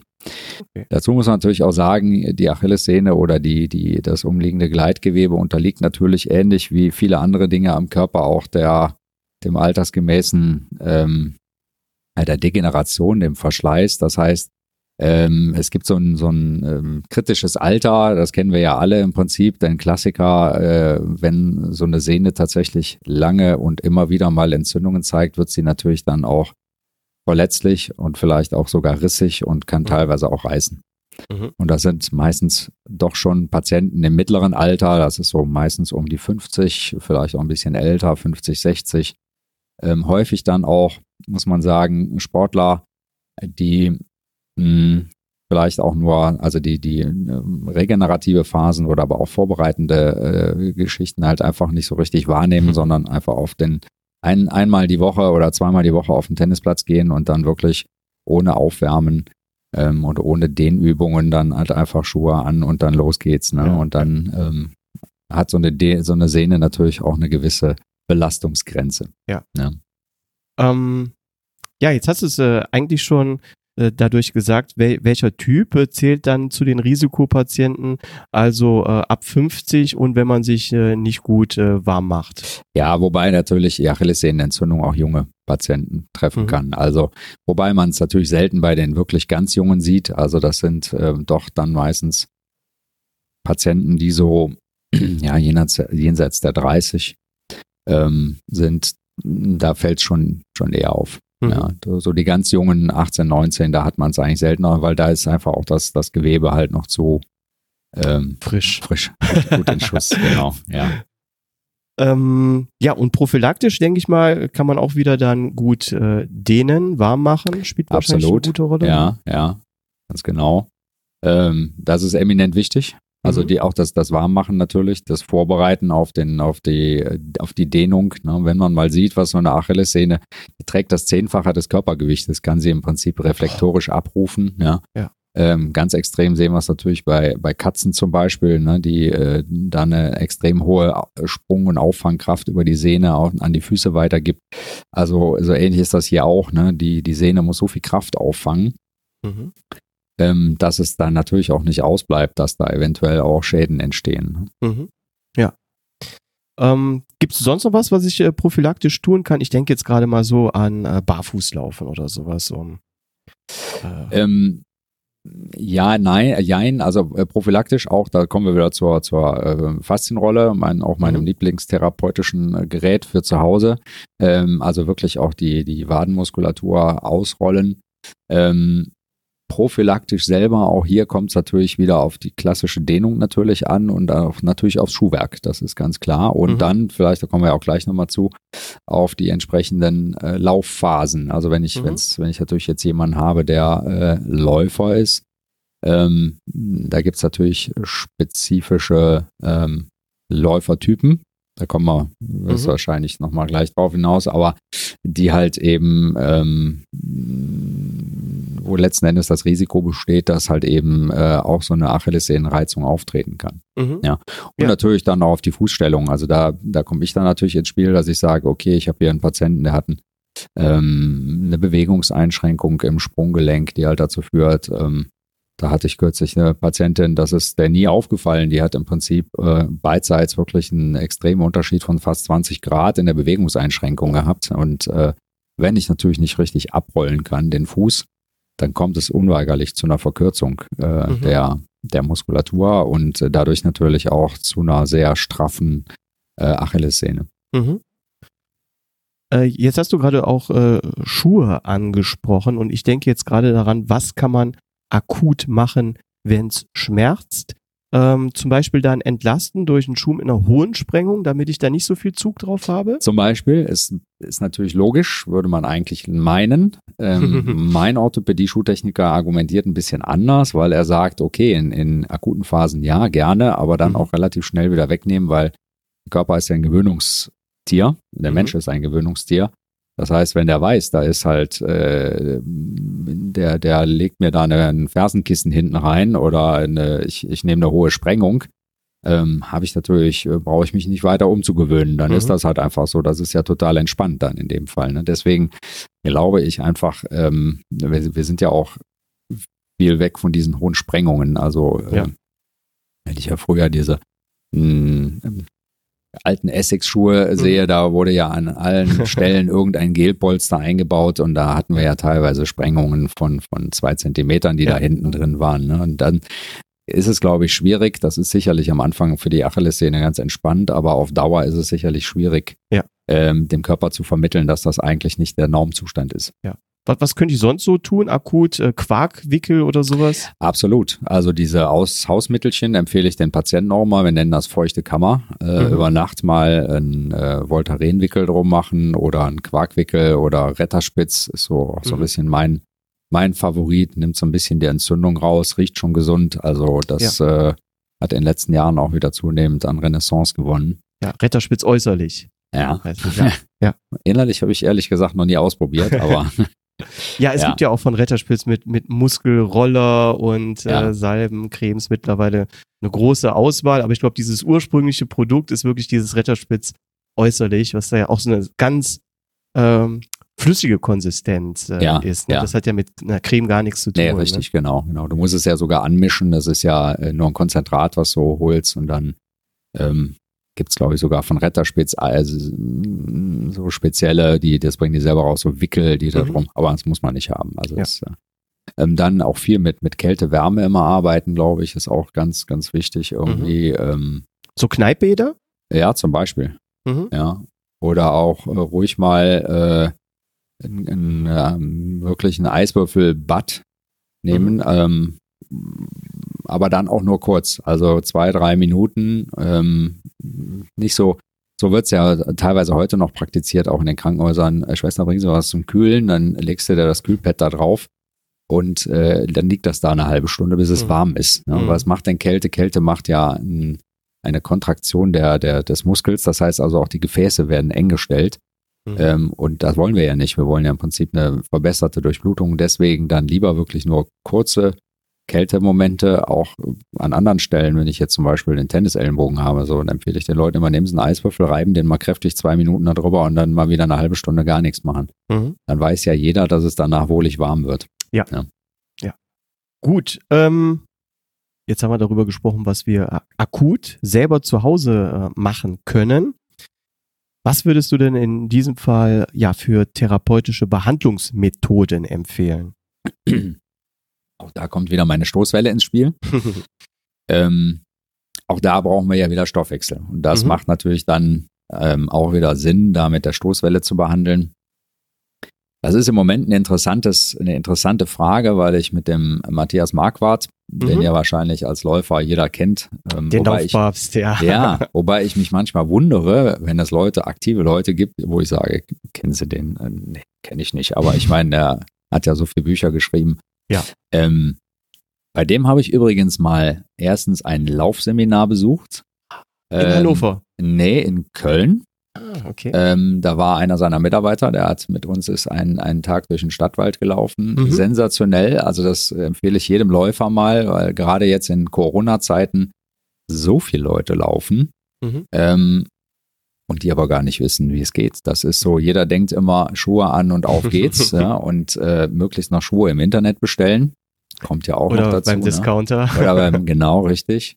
Sehen zwar schön aus, aber es hat im Prinzip keiner geguckt. Ähm, letzten Endes passt das ja auch meistens, aber ähm, ich sehe dann teilweise so Läufer an der Strecke, wenn ich, wenn ich nach Hause fahre bei uns äh, durchs Dorf, so eine beliebte Laufstrecke, dann denke ich, würde ich mal anhalten und sagen, äh, komm, ich zeig dir das mal eben, wie es geht. Also das empfehle ich jedem. Ähm, na, Matthias macht das nicht mehr, hat er mir jetzt erzählt, aber äh, ich weiß, dass äh, hier verschiedene Laufgeschäfte in der Gegend äh, veranstalten so ähm, Laufseminare. Man glaubt ja gar nicht, ähm, wie, ähm, wie viel ähm, Nuancen es da gibt. Ähm, das fängt ja schon beim Vorfuß- und, und Fersenlauf an, aber auch bei der, bei der Körperhaltung, beim, bei der Armbewegung, also wie wichtig zum Beispiel die Armarbeit beim Laufen ist, also solche Geschichten. Ähm, naja, und deswegen, ich kam jetzt gerade beim Matthias Marquardt drauf, wir haben jetzt die letzte Zeit nochmal so telefoniert, weil Mhm. der ist, ähm, was die Achillessehne angeht, ja selber ein bisschen geplagt, seine Wade, äh, die zwickt ja immer schon mal. Ähm, was der halt viel macht, ist halt wirklich auch ganz, ganz viel Stoßwellentherapie. Der macht halt viel Flossing. Ich weiß nicht, ob du Ah, das ja. kennst. Ja. Ja, Wirklich im Prinzip mit so einem Gummiband ganz, Genau. ganz, ganz eng. Äh, ganz genau. Bis, bis die Durchblutung eigentlich fast weg ist. Also so extrem fest wird's gemacht. Und ähm, im Übrigen gibt's ein sch- sehr schönes YouTube-Video. Ich, mir fällt gleich der Name ein von dem, ich sag mal in Anführungsstrichen, Erfinder des Flossings. Das ist Mhm. ein, ein Kelly Starrett. Jetzt fällt's Ah, mir wieder okay. ein. Muss man mal sehen. Kelly Starrett eingeben, äh, Flossing. Das erste Video von dem, äh, er ist selber ähm, Bodybuilder und behandelt einen Bodybuilder. mhm. Beide sehen aus wie Wrestler und äh, der wickelt dem so dermaßen feste das äh, Band um, um den Ellenbogen. Dann fährt im Hintergrund seine Tochter mit so einem Kettcar vorbei auf so einem Industriehof. Also sehr schön gemacht. Ähm, wie komme ich drauf? Genau, die Achillessehne. Also das, äh, der, der Matthias macht auch viel Flossing und ähm, was wir beide uns jetzt überlegt haben, ich bin, ähm, es gibt eigentlich, es, es gibt ein sehr schönes Buch äh, über Sehnen an sich. Ähm, aber jetzt äh, hätte ich mal mitbringen sollen, aber da sind halt so Leute wie Professor Knoblauch, den ich eben schon mal erwähnt Mhm. habe, Matthias Marquardt, aber auch Herr Weinert aus äh, Süddeutschland mit drin, die haben da mitgeschrieben, das sind so Leute, die sich so ein bisschen der Sehnenbehandlung ähm, ähm, Verschrieben haben. verschrieben haben, genau. Ähm, und der Weinert hat mal in so einem Fachartikel geschrieben über die High-Volume-Injektion. Ähm, Mhm. Da habe ich mich da mal ein bisschen mit beschäftigt. Da gibt's auch nur drei YouTube-Videos, äh, aber eigentlich auch schon jede Menge äh, Literaturhinweise. Äh, es sieht letztlich so aus, dass man ähm, sehr viel Volumen und äh, wir sprechen jetzt hier von 20 bis 40 Milliliter, also das sind äh, ein bis zwei riesig große Spritzen. Lokalanästhetikum, also ein Betäubungsmittel, eine Kochsalzlösung und eine Spur von Cortison Mhm. zusammenmischt und die in diesen Raum zwischen der Achillessehne und dem umliegenden Gleitgewebe spritzt. Und wir versuchen gerade, Matthias und ich herauszufinden, was da so gut wirkt, aber es wirkt. Und ich habe An schon Matthias selber, oder? ja, er hat sich noch nicht getraut, aber Äh, aber ich habe jetzt so rückwirkend, glaube ich, im letzten halben Jahr 10, 12 Leute damit behandelt Mhm. und ich habe von fast allen 100% Rückmeldung bekommen. Gestern noch eine Videosprechstunde mit einem Patienten gehabt, von dem ich gedacht habe, das klappt nie. Der wiegt 160 Kilo und ist überhaupt nicht äh, sportlich aktiv. Ähm, der hat mir gestern in der Videosprechstunde gesagt, es, nach der erstmaligen Injektion war es weg. Und man glaubt, ja, es ist, ich, ich war, wie gesagt, wir versuchen da jetzt noch ein bisschen herauszufinden, woran es denn liegen kann, dass es so gut wirkt. Ja. Wow. Ansonsten kann man auch, ähm, was macht der Matthias auch viel, ähm, äh, ACP verwenden, also Mhm. zur, zur Gewebsregeneration. Das sind, ähm, nimmt man dem Patienten 15 Milliliter Blut ab, dann wird das zentrifugiert, dann trennt sich der flüssige vom festen Anteil. Und der flüssige Anteil, da sind ganz viele sogenannte Thrombozyten, da sind die Blutplättchen drin, die eigentlich für die Blutgerinnung äh, zuständig ist. Die enthalten ganz viel Wachstumsfaktoren. Mhm. Und wenn die zentrifugiert werden, dann knallen die an die äh, Spritzenwand, zerplatzen und diese Wachstumsfaktoren werden sozusagen freigesetzt. Und das gibt man dem Patienten dann um die Achillessehne herum. Ähm, Habe ich jetzt auch gerade einen unserer Bekannten irgendwie mit behandelt. Mhm. Äh, und äh, er sagt selber, er schrieb jetzt dann nach zwei Wochen, er wäre jetzt wieder gelaufen, hätte nichts mehr. Also auch Boah. das hat äh, ganz gute Äh, Erfolge, mhm. Ja. Klingt aber ein bisschen schmerzhaft, muss ich sagen. Es geht, es Ja? geht. Also ich glaube, selbst äh, sehr empfindliche Läufer, wie ein Freund von mir, eine Mhm. rech- richtige Mimi eigentlich, will ich mal bezeichnen, hat sich da 20 Milliliter reinspritzen lassen und er sagte auch, also es ist äh, Ja. sensationell, war nach ein paar Tagen weg. aber äh, was ist so mit Akupunktur zum Beispiel? Äh, Akupunktur geht immer. geht also immer, geht okay. immer, ja. Also das, das, ich glaube, aber da muss man ähm, erstens muss man sehr intensiv betreiben. Das äh, kann man nicht mit ein, zwei, dreimal ähm, Mhm. machen. Ähm, aber letzten Endes, ich bin da ein bisschen skeptisch, da mögen sich sicherlich die Akupunktur, meine Akupunkturkollegen ein bisschen anders zu äußern, aber bin da mal ein bisschen skeptisch, inwieweit da eine Entzündung von weggehen soll. Mhm. Ja. Aber Ja. ich glaube, wenn man ein bisschen Geduld hat und ähm, sich das über sich ergehen lässt und halt äh, häufig das durchführen lässt, kann das sicherlich gut wirken. Okay. Ähm, eins noch zur Akupunktur, vielleicht, das wäre eine, eine abgewandelte Akupunktur, ist die Triggerpunkte-Akupunktur. Mhm. Denn, und das muss man ja sagen, die Achillessehnen, das kann sicherlich zusätzlich wirken. Die Achillessehnenentzündung, habe ich ja eben schon gesagt, kommt aus der Verkürzung oftmals heraus. Und jeder Muskel hat einen sogenannten Triggerpunkt, egal wo Mhm. am Körper. Das ist sozusagen der An-Ausschaltpunkt des Muskels. Den kann ich beeinflussen. Auch mit Stoßwelle. Super. Funktioniert klasse. Aber da kann ich auch eine Nadel nehmen und äh, es gibt ähm, Übersichten, es gibt äh, Schautafeln, die halt eben für jeden Muskel, also den On-Off-Punkt, also den Triggerpunkt zeigt. Und wenn ich da, so ist die Vorstellung, mit einer Akupunkturnadel reingehe, dann löst sich die Spannung des Muskels und der Muskel wird einfach weicher. Also insofern könnte die Triggerpunkt-Akupunktur sicherlich hilfreich sein. Und wo wir jetzt gerade über Akupunktur reden, da habe ich eine kurze Frage, weil ich habe diesen Begriff mal gehört und mich interessiert, ob das äh, einfach nur ein anderes Wort für Akupunktur ist. Äh, Dry Needling. Ist das. Genau Ist das- das ist das. Ach, das genau. ist das. Dry Needling ist genau Okay. das, dass ich im Prinzip eine Nadel äh, in diesen Punkt reinsetze. Ja, Okay. und dann wird ganz viel manipuliert an der Nadel. Also Mhm. das heißt, ich äh, nehme die Nadel und drehe die so ein bisschen auf der Stelle oder äh, führe die so ein bisschen rauf und runter. Mhm. Und ähm, wenn der Patient dann ähm, ein, ein ähm, so ein ja, Schmerzerlebnis will ich nicht sagen, aber er sagte, äh, die, die Patienten sagen dann immer, äh, jetzt hat's gezuckt. Mhm. Ja, ähm, das nennt sich auch Twitch. Ich glaube, da gibt es so einen Spezialfachbegriff für. Mhm. Ähm, dann hat man den Punkt erreicht. Dann stößt man, so ist die Vorstellung, genau in die Mitte dieses Triggerpunktes rein und der, die Spannung löst sich. Ja. ja. Ich meine, ich kann mich auch mal dran erinnern, dass du ähm, mal eine Akupunktur bei mir gemacht hast, an der Wade oder so. Und ich habe das eher so als Brennen empfunden, als warmes Ja. Brennen. Ja. Achtung, liebe Hörer, jetzt kommt eine kleine Produktempfehlung. Wer regelmäßig den Podcast hört, wird schon mitbekommen haben, dass ich seit Folge 31 mit André Kossmann, absoluter Fan von Kossmann Laufdesign, geworden bin. Und heute möchte ich was Besonderes ankündigen. Denn Kossmann geht neue Wege. Und im Herbst diesen Jahres wird eine ganz neue Serie unter dem Namen Ecoline erscheinen. Das Besondere an dieser neuen Serie ist, dass diese aus recycelten Fischernetzen und Teppichresten hergestellt wird, ohne Abstriche in Sachen Qualität oder Komfort zu machen. Ich selbst durfte schon das Ecoline-Shirt testen und selbstverständlich ist es wieder aus Polyamid, super weich auf der Haut, trocknet blitzschnell und riecht auch beim mehrmaligen Tragen nicht. Also, Kostmann setzt auf Nachhaltigkeit und Recycling und ab Herbst 2020 steht auch euch die Ecoline-Serie bestehend aus Jacke, Shirt und Hose zur Verfügung.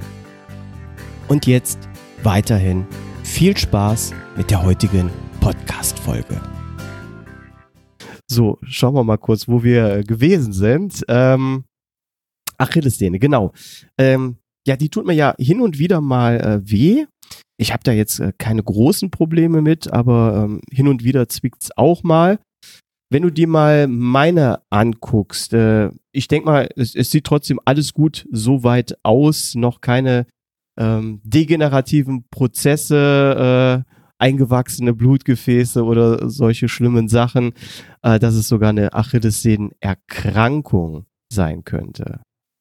Das sieht doch alles gut aus, oder? Da haben wir ja unterschiedliche Theorien. da hat ja kürzlich schon der Mitpatient gemeint, wenn der Holger so oft den Schuh wechselt, dann ist ja kein Wunder, dass da irgendwas passiert. Genau, schöne ja. Grüße hier an den Christian. ja, genau. Der im Übrigen auch eine, die, die haben wir gar nicht aufgeführt, ne? Die äh, klassisch, also das, das Schambeinproblem, ne? Aber das äh, wäre sicherlich ja. auch nochmal sicherlich gerade jetzt in Erfahrung äh, unseres gemeinsamen Bekannten, äh, muss ich sagen, da habe ich unheimlich viel zugelernt und äh, der ist ja jetzt im Moment noch ähm, in der Behandlungsphase. Und jetzt bin ich mal gespannt, was da hinten bei rauskommt, äh, ob ihm das jetzt hilft, was, was, was da jetzt gemacht wird. Wir haben ganz viel gemacht, aber das, ich glaube, das kann schon einen ganzen Podcast füllen, wenn man über Schambeinverletzungen oder Schambeinprobleme redet. Ja, ich kenne auch noch einen ehemaligen Arbeitskollegen von mir, mit dem bin ich zusammen den ersten Halbmarathon gelaufen. Und der, ähm, der startet auch gerade aktuell immer mal wieder zu laufen, äh, läuft dann drei, vier Mal und muss dann auch wegen dieser Problematik aufhören. Ich weiß, dass der jetzt nicht zum Spezialisten geht und da auch ähm, wenig Ambitionen hat, viel Energie zu investieren. Ähm, der probiert einfach immer mal wieder ein bisschen Pause zu machen und dann wieder neu zu starten, kriegt das jetzt aber auch schon seit einem Jahr nicht wirklich in den Griff. Ne? Also da, wenn er das hier hört, möchte ich ihn auch mal motivieren, mal einen Spezialisten drüber gucken zu lassen. Weil, ähm, ja, du hast mir ja davon erzählt, also man kann da wirklich richtig, richtig viel äh, machen in dem ja, Bereich. Also es ist, ich habe, wie gesagt, durch den Fall, glaube ich, das war so der ich will nicht sagen der Fall des Jahres 2019, aber äh, es, es ist, glaube ich, sicherlich mit einer der Fälle, von denen ich selber auch jetzt äh, mitgelernt habe. Mhm. Und äh, auch immer noch in der Lernphase bin. Ich, weil wir wissen ja alle nicht, ob das jetzt so funktioniert, wie er das jetzt vorhat. Ähm, schauen wir mal. Ich würde ja. es ihm jetzt wünschen. Ja. Äh, schöne Grüße, denn er wollte eigentlich heute mit den äh, Mitstreitern laufen, aber da ah, hat er jetzt okay. mal ein Sportverbot bekommen ja. und hat heute Morgen dann auf Facebook sein Mountainbike gepostet. ja, gepostet, habe ich auch gesehen, habe ich auch gesehen. Ähm, ja, aber warum ich die Frage so, so gestellt habe, ist, ich wollte noch mal so heraus äh, dass es da auch zwei verschiedene ähm, Sachen gibt, dass zum Beispiel eine Achillessehnenentzündung etwas anderes ist als eine Achillessehnenerkrankung. Und ähm, dass es da auch degenerative Prozesse äh, gibt, die dann vielleicht auch letztendlich tatsächlich nur mit einer OP zu behandeln sind. Wobei ich immer ein bisschen, ähm, also ganz wichtig ist, glaube ich, tatsächlich hier auch wieder das, das Forschen und Untersuchen der, der, äh, der Lokalisation, weil mhm. jede Lokalisation, die Achillessehne, das ist so ein, das ist, sind zwar nur vier Zentimeter Sehne, aber da kann sich so viel dran abspielen. Ähm, und ich glaube, da kommt es enorm darauf an, äh, den Patienten zu fragen, wann tritt es auf? Ähm, und vor allen Dingen, womit geht es vielleicht weg? Mhm. Ähm, wie lange haben sie es schon? Und wo ist es? Das ist, glaube ich, ganz entscheidend. Ähm, denn ich sage jetzt mal alles zum Beispiel, was beidseitig auftritt, ist für mich immer höchst verdächtig für eine Systemerkrankung. Und ähm, ich habe zum Beispiel einen Fall von einem äh, Fußballspieler, der kaum gehen konnte und ähm, da verbarg sich dann eine rheumatologische Erkrankung dahinter. Ne? Das, ah. äh, und zwar äh, die rheumatologischen Erkrankungen, die ähm, spielen sich meistens am Übergang zwischen Bändern, Sehnen und Knochen ab. Also mhm. genau da, wo letzten Endes die Sehne in den Knochen einstrahlt. Ähm, und das ist der, der Kardinal, die, die, die Kardinalsymptomatik äh, beidseitige Achillessehnenproblematiken mit äh, morgendlicher Steife. Ja. Ähm, und ähm, das, da kann tatsächlich auch, also das ist der so, sogenannte Morbus Bechterew, hat vielleicht jeder schon mhm. mal gehört, der kann sich dahinter verbirgen oder aber auch tatsächlich mal eine Schuppenflechtenveränderung. Deswegen ähm, habe ich mich so ein bisschen als Detektiv der Schuppenflechte mittlerweile spezialisiert. Äh, da muss man tatsächlich auch, wenn die Patienten mit Achillessehnenbeschwerden kommen, mal ähm, unter die Kopfhaut gucken, also unter die Haare gucken, ähm, weil da sich häufig auch solche Stellen verbergen und ähm, das ist dann wieder eine ganz andere Geschichte. Ne? Mhm. Dann tatsächlich auch die ähm, sogenannten Exostosen, das heißt also so ähnlich wie der Fersensporn an der Fußsohle kann sich ein Fersensporn auch an der Achillessehne ausbilden. Auch das ist nochmal eine ganz andere äh, Geschichte, ähm, die sicherlich auch schmerzhaft sein kann. Ähm, auch durch allein durch äh, bloßen Schuhdruck hinten, wenn sich so eine, hat vielleicht jeder schon mal gesehen, so eine Beule da hinten bildet. Ne? Das sind teilweise knöchernde Nasen, mhm. die da hinten dann auf den Schuh drücken. Also solche Sachen. Ähm, deswegen ist es ganz wichtig, um zu schauen, wo, wo spielt sich das Problem ab. Hinter diesem, dieser knöchernen Nase verbirgt sich auch nochmal ein Schleimbeutel. Das kann auch eine Schleimbeutelentzündung sein. Auch sowas äh, kann mitspielen. Ähm, also da muss man wirklich gucken, was, was ist das spezifische Problem des Patienten. Ja. Ne? Und äh, vor allen Dingen, also ich, ich sehe es halt ganz häufig auch aus Bewegungsstörungen heraus. Ne? Also ähm, man hat zum Beispiel äh, jetzt gesehen, dass äh, es manchmal gar nicht die Verkürzung der, der Wadenmuskulatur ist, sondern einfach äh, die Ineffizienz der, der Kniebeuger. Also beim Laufen zum Beispiel, mhm. wenn, der, wenn der Kniebeuger nicht reflektorisch schnell anspringt, dann wird die ganze Kraft auf die Achillessehne verteilt und das macht natürlich Beschwerden. Das heißt, die Ursache selber liegt eine Etage höher oder eine Etage drunter.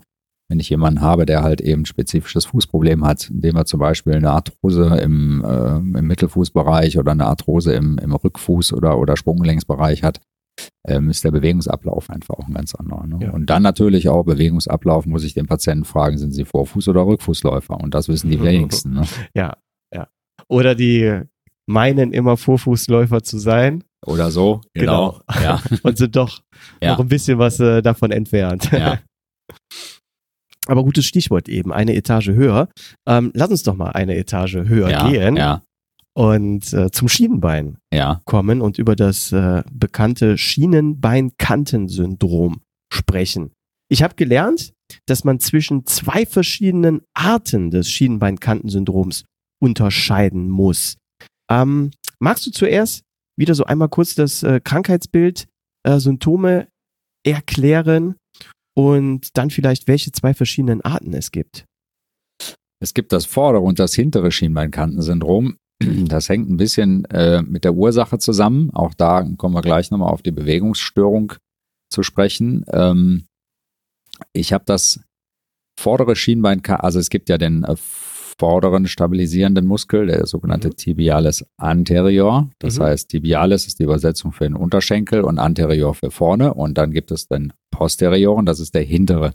Das heißt also, ich habe einen vorderen stabilisierenden Muskel und einen hinteren stabilisierenden Muskel. Und jetzt mhm. kommt es natürlich darauf an, ähm, wo habe ich das Problem? Ähm, was, was äh, habe ich ursächlich, dass halt beispielsweise ein Muskel oder dann in dem Fall halt eben der, der flächig ansetzende Muskel überlastet ist. Mhm. Die setzen alle breitflächig am Schienbein an, sowohl der vordere wie auch der hintere. Häufiger ist das hintere im Übrigen. Mhm. Ähm, und äh, wenn ich jetzt beispielsweise einen Patienten habe mit einem enormen Knickfuß, mhm. den man vielleicht, das muss man auch mal sagen, so gar nicht erkennt. Wenn du dich jetzt hier hinstellst, sage ich, okay, der rechte Fuß, der knickt ein wenig ein, aber mhm. ich habe dich ja jetzt noch nicht laufen sehen. Deswegen ja. weiß ich nicht, was dein Fuß im Laufen macht. Ja. Ähm, im Übrigen, da kommt der Matthias Marquardt nochmal ins Spiel. Ich habe mal ein Wochenende bei ihm in Göttingen, nee, in Gießen waren wir, in Gießingen bei Foodlocker, genau. Äh, haben wir uns mal selber vermessen, ähm, mhm. ganzes Wochenende, von Freitag bis Sonntag. Ähm, macht irre Spaß und ist sau interessant. Einfach mal zu sehen, was macht so ein Bein in, in Belastung. Ne? Wenn Mhm. man, das vermutet man gar nicht, was, was für ähm, wahnsinnige ähm, Bewegungen der Körper auf einmal macht, die man so in, in, im Statischen gar nicht sieht. Deswegen auch da nochmal, ähm, falls jemand wirklich so ein Problem mal hätte, macht das auch immer Sinn, tatsächlich mal, muss man ein bisschen Geld in die Hand nehmen, das ist auch nicht allzu teuer, aber dann auch mal eine richtige Laufanalyse zu machen. Mhm. Da reicht dann auch nicht die Laufanalyse bei Bunert, weil Ja. der, äh, oder bei allen Runners Point, ich glaube, die gibt's ja jetzt schon gar nicht mehr, aber im Prinzip Stimmt, ja. Bei allen, in allen Laufläden wird natürlich meistens bis zum Kniegelenk geguckt. Mhm. Ja. Da wird geguckt, knickt der ein oder äh, wie steht der Fuß beim Laufen und dann auch nur auf einer Strecke von ja, maximal 10 Meter, was der Laden so hergibt. Aber ich weiß ja gar nicht, was macht das Knie, was macht die Hüfte, was macht das Becken. Und ähm, der Matthias macht das ja im Prinzip, der hat ja ein richtiges Lauflabor, der guckt wirklich, der klebt die Elekt so, so kleine, nicht Elektroden, sondern so äh, Marker hinten auf die spezifischen Stellen und dann kann man das in super Slow-Mo, kann man den Patienten oder den Läufer in dem Fall dann mal hin und her äh, bewegen nachher und kann halt einfach sehen, was, was, wo ist das Problem da, was macht der Oberkörper, was machen die Arme und dann von hinten seitlich und vorne betrachten. Also das ist ganz interessant. Und beispielsweise jetzt das hintere Schienbeinkannensyndrom, wenn ich jetzt jemanden habe, der jetzt extrem weit einknickt, Mhm. dann habe ich natürlich, da kommt wieder das Gummi, was wir eben schon ganz am Anfang haben, ähm, habe also im Prinzip eine, ein beständiges Ziehen an dem Gummi. Da der Muskel flächig am Schienbein, an der hinteren Schienbeinkante ansetzt, kommt es da eigentlich immer zu Reizungen, Mhm. die bis dahin, bis dazu führen können, dass da teilweise auch kleine Risse im Muskel entstehen und beziehungsweise auch am Übergang zum Knochen, dann zur Knochenhaut Risse entstehen und richtige Knochenhautentzündungen machen. Das sind Mhm. sehr hartnäckige und langwierige Verletzungen, richtige Verletzungen, die man ähm, wirklich nur schwierig in den Griff bekommt. Mhm. Mhm. Ähm, wenn du jetzt sagst, der Fuß knickt nach innen ein, ist das diese Überpronation? Ja. Genau. Okay. Ja. Und äh, wie würdest du dich da bezüglich dieser Schuhe positionieren? Es gibt ja auch Schuhe mit einer ähm, Pronationsstütze. Ja, Hältst du das für vernünftig oder eher? ich glaube in dem Fall, wo er, wo, wo die Patienten das Problem haben, schon Mhm. in dem Sinne. Ja. Ja. Okay. Ja, und dann gibt's das, das andere Schienbeinkanten. Genau, das vordere Schienbeinkannensyndrom, ne, das ist der große Zehenheber, Mhm. also Tibialis anterior, der setzt im Prinzip auch flächig am Schienbein, an der vorderen Schienbeinkante an, an der vorderen, die andere war ja an der hinteren, Mhm. und äh, zieht dann bis zur Großzehe. Und ähm, wenn ich da jetzt ähm, beispielsweise ähm, Patienten mit einem ähm, Plattfuß habe, also die, die neigen schon mal dazu, ähm, da zu hohe Spannung aufzubauen, oder ähm, wenn ähm, Patienten auf dem äh, zu, zu viel Außenrotation haben, also im, im, beim Laufen, ähm, und im Prinzip extrem nach innen drehen müssen, dann habe ich halt eben auch da zu viel Zugspannung drauf. Ne? Und dann Mhm. kommt es halt eben zu gleiches Prinzip, auch wieder dieses immer angespannte, gedehnte Gummi, was letzten Endes dann durch Ja. die ständige Belastungs-, Überbelastungsphase halt eben zu dieser sogenannten Entzündung oder halt eben auch zu wirklichen kleinen Rissen führt. Mhm. Und ja, jetzt bin ich ja die, die letzten Wochen hier gewesen, heute ja auch, wegen dieser Problematik. Was ist es bei mir? Ist es die Innen- oder äh, Aus, äh, ja, die hintere, die hintere. Bei mir ist Hinter, es die, hinteres. Schienbeinkannensyndrom, genau. Okay, dann werde ich auch mal ein Foto für die Hörer machen und das mal genau markieren, damit man sich ein gutes Bild machen kann und das in die Show Notes packen. Ja, ähm, was kann man denn prophylaktisch tun? Wir kommen wieder zum Dehnen. Mhm. Ja, also auch da wieder, ähm, ich glaube, also erstens ist es hier extrem davon ähm, abhängig, wie der Fuß gestellt ist, also was ich für ein Schuhwerk trage. Also da ist, glaube ich, jetzt da ähm, ist beim Läufer, es ist ja häufig auch eine Lauferkrankung, ne? Mhm. natürlich äh, alle anderen Lauf oder alle anderen Sportarten, die mit Laufen zu tun haben, die sind da natürlich auch von betroffen, aber in dem Fall ist es ja tatsächlich ähm, durch die diese ständig dauerhafte Belastung, die darauf ruht, ähm, ist es extrem wichtig, was für Schuhe ich trage. Das ist, Mhm. glaube ich, ganz wichtig in dem Fall. Ähm, dann natürlich das Dehnen, was wir ja eben schon mehrfach immer wieder betont haben. Das ist ganz wichtig, ähm, prophylaktisch. Ähm, ja, das ist eigentlich schon. Mhm. Und was kann ich denn akut machen, wenn ich jetzt von einem Lauf zurückkomme und ich merke, nachdem ich mich äh, geduscht habe und so weiter und in die Hocke gehe, dass es so richtig, richtig weh tut am Schienenbein? Kühlen, kühlen, kühlen. Okay. Ja, also ich glaube, das ist, weil es ist ja einfach, ähm, ja, ein, eine so maximale Reizung der Mhm. Knochenhaut, dass, äh, also selber persönlich wirklich viel kühlen. Viel kühlen. Was Ja. ist mit Retterspitz? Auch, klar. Mhm. Ja. Auch, also im Prinzip alles das, was entzündungshemmend ist. Mhm. Ja. Ja, da möchte ich dann äh, persönlich nochmal äh, meinen ganz äh, persönlichen Favoriten ins Spiel bringen. Ja. NL Bienensalbe. Die ich mir jetzt in meine Favoriten gepackt habe, genau. ähm, ist zwar eine kleine Schweinerei, gerade wenn man das äh, nachts macht, muss man alles gut verpacken, damit da nichts rauskommt. Aber ähm, ja, äh, ich persönlich äh, schwöre darauf. Ähm, Müsst ihr einfach mal googeln. NL Bienenpaste. Oder ich pack's auch nochmal in die Shownotes und ich werde auch nicht gesponsert von NL Bienen. Gut, ähm, dann kommen wir jetzt hier wieder zu dir in die Praxis mit dieser Problematik. Was würdest du dann als äh, therapeutische Behandlung ähm, bevorzugen? Was wir im, in dem Fall tatsächlich machen, weil ich es ja so betont habe, dass es ein Schuhproblem ist, häufig also auch ein Überbelastungsproblem, dass wir da wirklich gucken, dass wir die Patienten auf eine entsprechende Einlage einstellen. Mhm. Äh, in dem Fall, ähm, um dann halt, also dafür haben wir auch speziell immer einmal die Woche so ein, da kommt mein, mein da erwähne ich nochmal den Herrn Küpper, meinen Orthopädie-Schuhtechniker, mit dem ich schon seit vielen Jahren zusammenarbeite. Ähm, dem stelle ich zumindest mein, meine wirklich äh, Problemfälle vor, weil Mhm. ähm, da gehört es dann tatsächlich dazu, dass man mal eine ordentliche Ganganalyse und eine entsprechende Fußdruckmessung macht, um halt einfach zu schauen, wie sich der Fuß stellt, ähm, um dann halt eben entsprechend mit Einlagen dem Ganzen entgegenzuwirken. Ähm, wenn ich natürlich, also damit erreiche ich nicht jeden, das, Mhm. äh, damit habe ich eigentlich schon mal einen, einen Teil der Patienten, glaube ich, oder der Läufer in dem Fall ganz gut zufriedengestellt. Das ist jetzt erstmal für die langfristige prophylaktische Geschichte. Das andere ist natürlich, was ich eben schon gesagt habe, dann vielleicht, wenn es auf keinen Fall besser wird, auch mal eine Laufanalyse machen und zu gucken, Mhm. was habe ich hier für ein Problem? Ähm, wie stellt sich der Fuß in der dynamischen Phase, in der ähm, vulnerablen Phase, in der Abschlussphase, in der Landungsphase, einfach da vielleicht auch mal muskuläre Dysbalancen herauszufinden.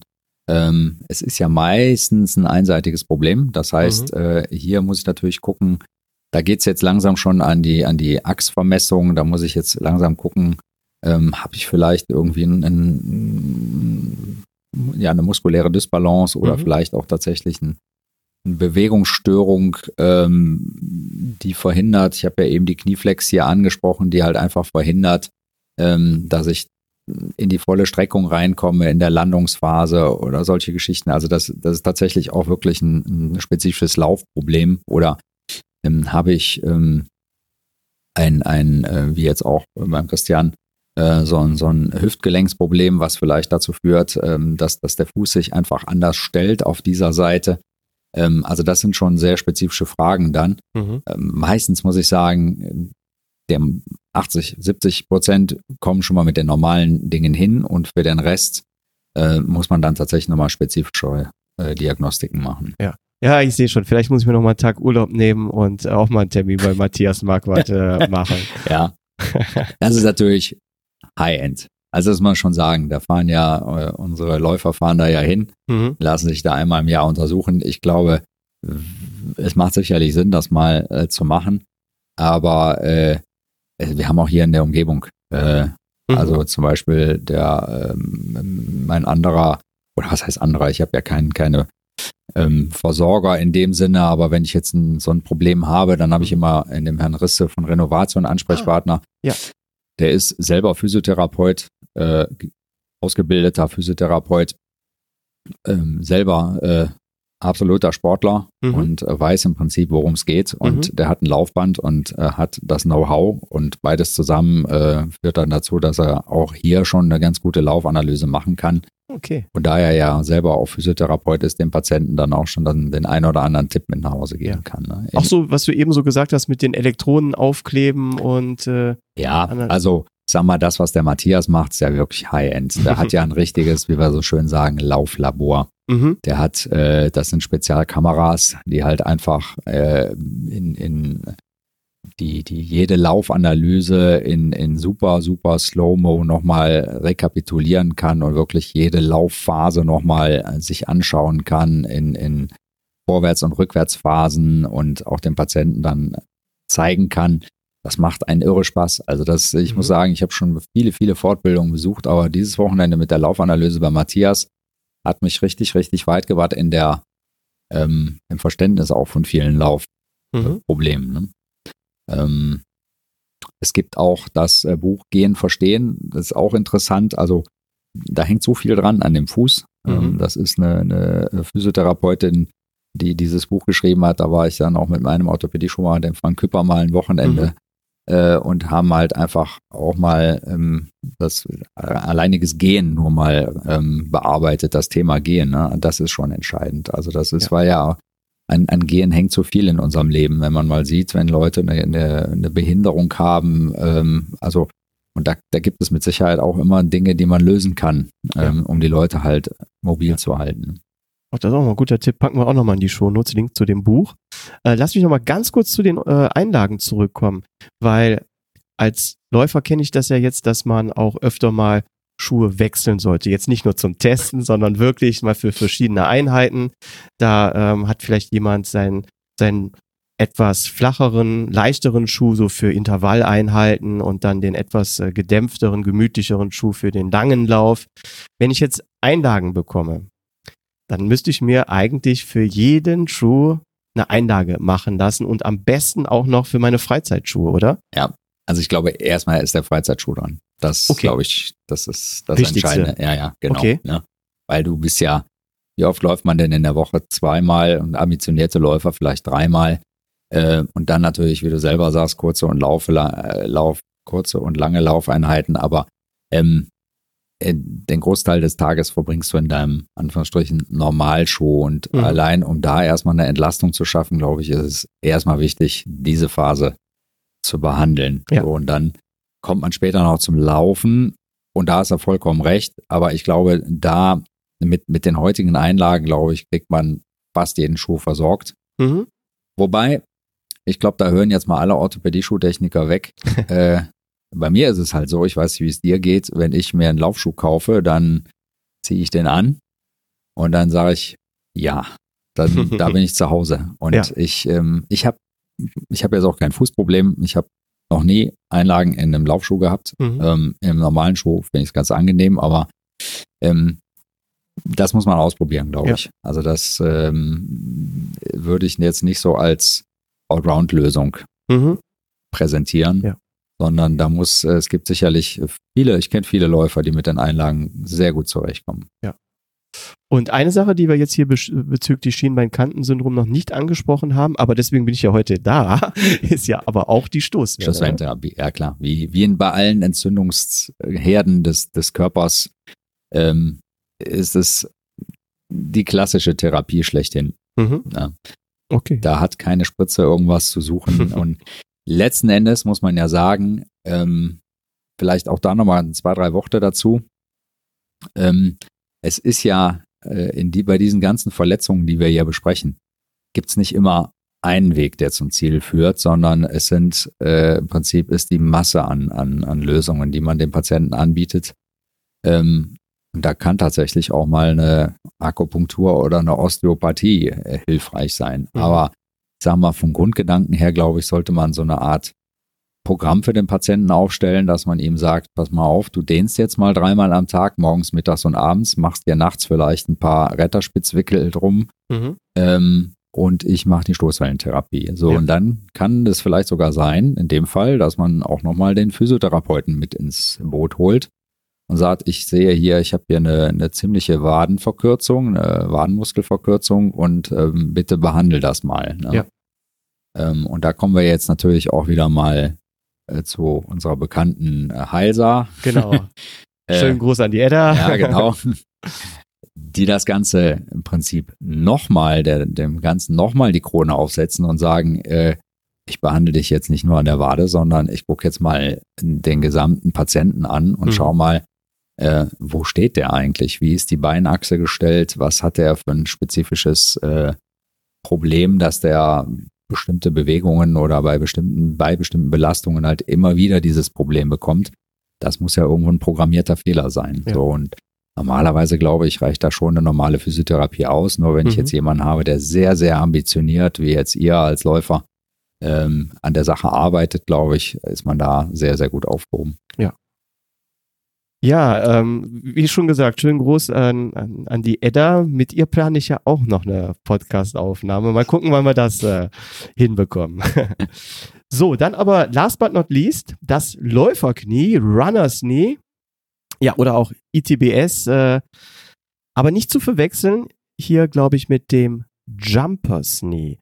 Ähm, Oliver, magst du uns zuerst mal wieder kurz erklären, was ist das Runners Knee überhaupt und ähm, warum sollte man es hier auch nicht mit dem Jumpers Knee verwechseln? Wo liegt der Unterschied? Zwei unterschiedliche Lokalisationen, ganz klar.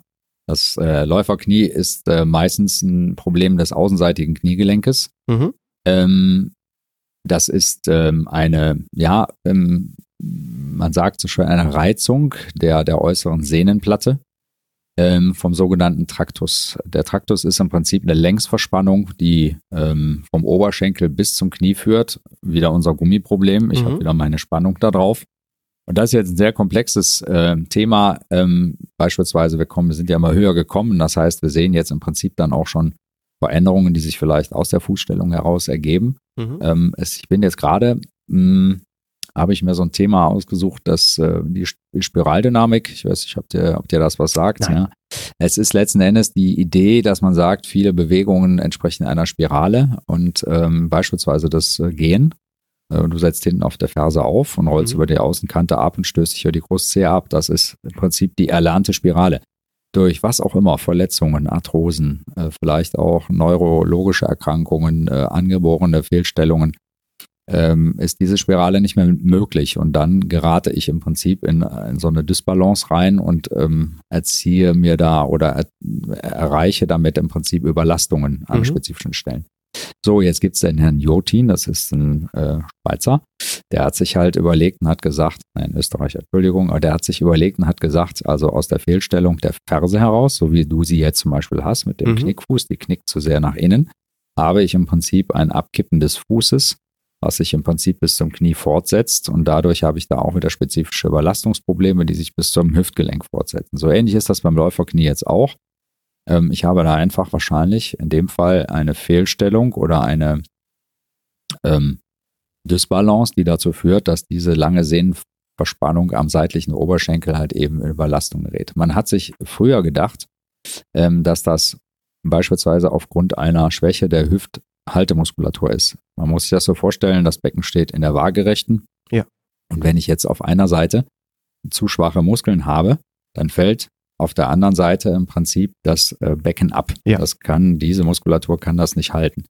Dann springt der Ersatzspieler ein. Der Ersatzspieler ist sozusagen die Oberschenkelmuskulatur. Der Ersatzspieler ist niemals so gut wie der erste Spieler. Das heißt also auch therapeutisch muss ich jetzt an meiner Hüftmuskulatur arbeiten. Und dadurch kommt es halt eben zu Überlastungen im Bereich mhm. äh, Patella, also Kniescheibe und halt eben auch äh, außenseitigem äh, Kniegelenk. Kurz Zwischenfrage, wenn du sagst äh, Hüftmuskulatur, das ist nicht der Gluteus dann? Ja, oder? Gluteus, genau. Doch, das ja, ist der ja, Gluteus, okay. Und der ist ja aufgeteilt in spezifische, also in den großen Gluteus, der Gesäßmuskel, aber viel entscheidender sind die kleinen Muskeln, die sich unter dem großen Gesäßmuskel äh, befinden, die direkt am Hüftgelenk ansetzen. Das ist mhm. wie so eine Art äh, Kran mit so einem großen Ausleger. Ne? Mhm. Problem ist zum Beispiel, weil viele Frauen das haben, die haben ohnehin schon eine leichte Schwäche in der Hüftmuskulatur, aber die haben natürlich auch ein etwas, meistens, das soll jetzt nicht negativ gewertet sein, aber der, die Beckenstatik ist natürlich mhm. eine ganz andere, weil das Becken etwas ausladender ist. Ja. Dadurch kommt es zu anderen Hebelverhältnissen. Also beim ITBS, also bei diesem Läuferknie, hängt ganz viel von den ähm, Hebelverhältnissen ab, je mhm. nachdem, ob die jetzt, und jetzt deswegen habe ich es eben nochmal erklärt, ob ich jetzt ein Problem von unten schon aufgebaut habe bis nach oben oder ob sich das im Prinzip oben gebildet hat. Das muss man herausfinden. Und es trifft sich letzten Endes dann im Zentrum im Knie. Mhm. Und äh, ein anderer Grund dafür wäre zum Beispiel auch noch eine Schwäche der Innenrotatoren, also der Adduktoren. Mhm. Dadurch rutscht ich automatisch mit dem Fuß so ein bisschen nach außen. Das sieht total doof aus und ist unergonomisch beim Laufen, wenn ich laufe wie Charlie Chaplin. Also versuche ich aktiv das Knie nach innen zu drehen. Und dadurch kommt es auch wieder zu einer Überspannung dieser seitlichen äh, Platte, Sehnenplatte. Mhm. Lange Rede, kurzer Sinn. Alles in allem führt einfach dazu, dass am Ansatz dieses seitlichen, äh, dieser seitlichen Verspannung, und zwar setzt das am, am außenseitigen Kniegelenk auch Richtung Wadenbein, dass ich da halt eben Schmerzen kriege. Und das meistens so nach einer Zeit von drei, vier Kilometern. Nicht am Anfang, sondern mhm. das entwickelt sich erst mit der Zeit. Ne? Und ja. Wenn ich natürlich jetzt zehn Kilometer gelaufen bin, dass ich dann das Gefühl habe. Und die Leute kommen dann immer, denken, da wäre irgendwas am Meniskus, am Außenmeniskus. Mhm. Außenmeniskus ist eine ganz seltene äh, Verletzung. Toi, toi, toi, Gott sei Dank, weil es so, so wichtig ist. Und äh, meistens ist es halt einfach eine Reizung, keine Entzündung dieser Sehnenplatte am außenseitigen Kniegelenk, aber bedingt halt eben durch diese verschiedenen Heb- und Zugwirkungen. Ne? Mhm. Diese, diese Hebelkräfte sind ja enorm. Das ist ja eine ganz lange Strecke vom Oberschenkel zum Knie. Ähm, möchte ich noch hinzufügen, als ich ja vor, vor zehn Jahren nochmal etwas ambitionierter mit dem Laufen wieder begonnen hatte und halt diese Läuferknie-Problematik, da bin ich wirklich äh, fast täglich immer so fünf Kilometer gelaufen und für meine jetzigen Verhältnisse rückblickend auch sehr schnell. Und da habe ich ähm, auch nach einer gewissen Anzahl von Kilometern konnte ich auf der Uhr gucken, ja, diese Schmerzen gefühlt. Und das ging dann so weit, einmal sonntags morgens im, im Grenzwald, kann ich mich noch dran erinnern, dass ich dann genau vom, von der, äh, vom Auto an der entferntesten Stelle so starke Schmerzen gehabt hat, dass ich äh, hingefallen bin. Ich konnte nicht mehr weiter auftreten. Mitten im Wald war keiner da, der mir helfen konnte. Und ich bin dann nach einer kurzen Zeit auf einem Bein zurück zum Auto gehumpelt. Und mein Vater hatte mich damals dann zum Krankenhaus gebracht. Und jetzt weiß ich nicht, ob die Diagnose dann richtig war, aber die haben dann damals gesagt, wäre halt eine Entzündung des Schleimbeutels im Knie gewesen. Und äh, das habe ich überhaupt nicht äh, losbekommen damals. Bin dann auch in Köln gewesen bei der Sportopädie, habe da auch damals so eine äh, Laufanalyse machen lassen und letztendlich war ich dann aber bei einem Orthopäden in Behandlung, der gesagt hat, für sie ist Laufen nichts, hören sie auf. Was ich damals dann auch für einige Jahre gemacht habe. Ne? Ähm, und ich bin erst wieder ans Laufen gekommen und da möchte ich jetzt alle Hörer nochmal drauf aufmerksam machen bezüglich des Läuferknies. Hört euch da Folge, ich glaube, sechs ist es gewesen, mit dem Luke Brandenburg nochmal an. Das ist ein Medical Fitness Trainer, so nennt er sich aus Duisburg. Und der hatte mir auch damals ein absolutes Laufverbot für ein halbes Jahr gegeben und ähm, dann ganz, ganz viele Dehnübungen und äh, Muskelaufbauübungen, gerade für den Gluteus gegeben, um erstmal wieder ans Laufen zu kommen. das hat funktioniert damals, ja. Ist jetzt schon wieder ein bisschen her. Und leider mache ich diese Übungen auch nicht mehr so regelmäßig. Aber das hat tatsächlich dann funktioniert. Und dann, ich sage den Patienten dann auch immer, also dieses Rumpfmuskeltraining, das ist, das ist so entscheidend. Aber du sagst es ja selber auch, ne? Das ist äh, damals Gluteus-Behandlung, äh, ne?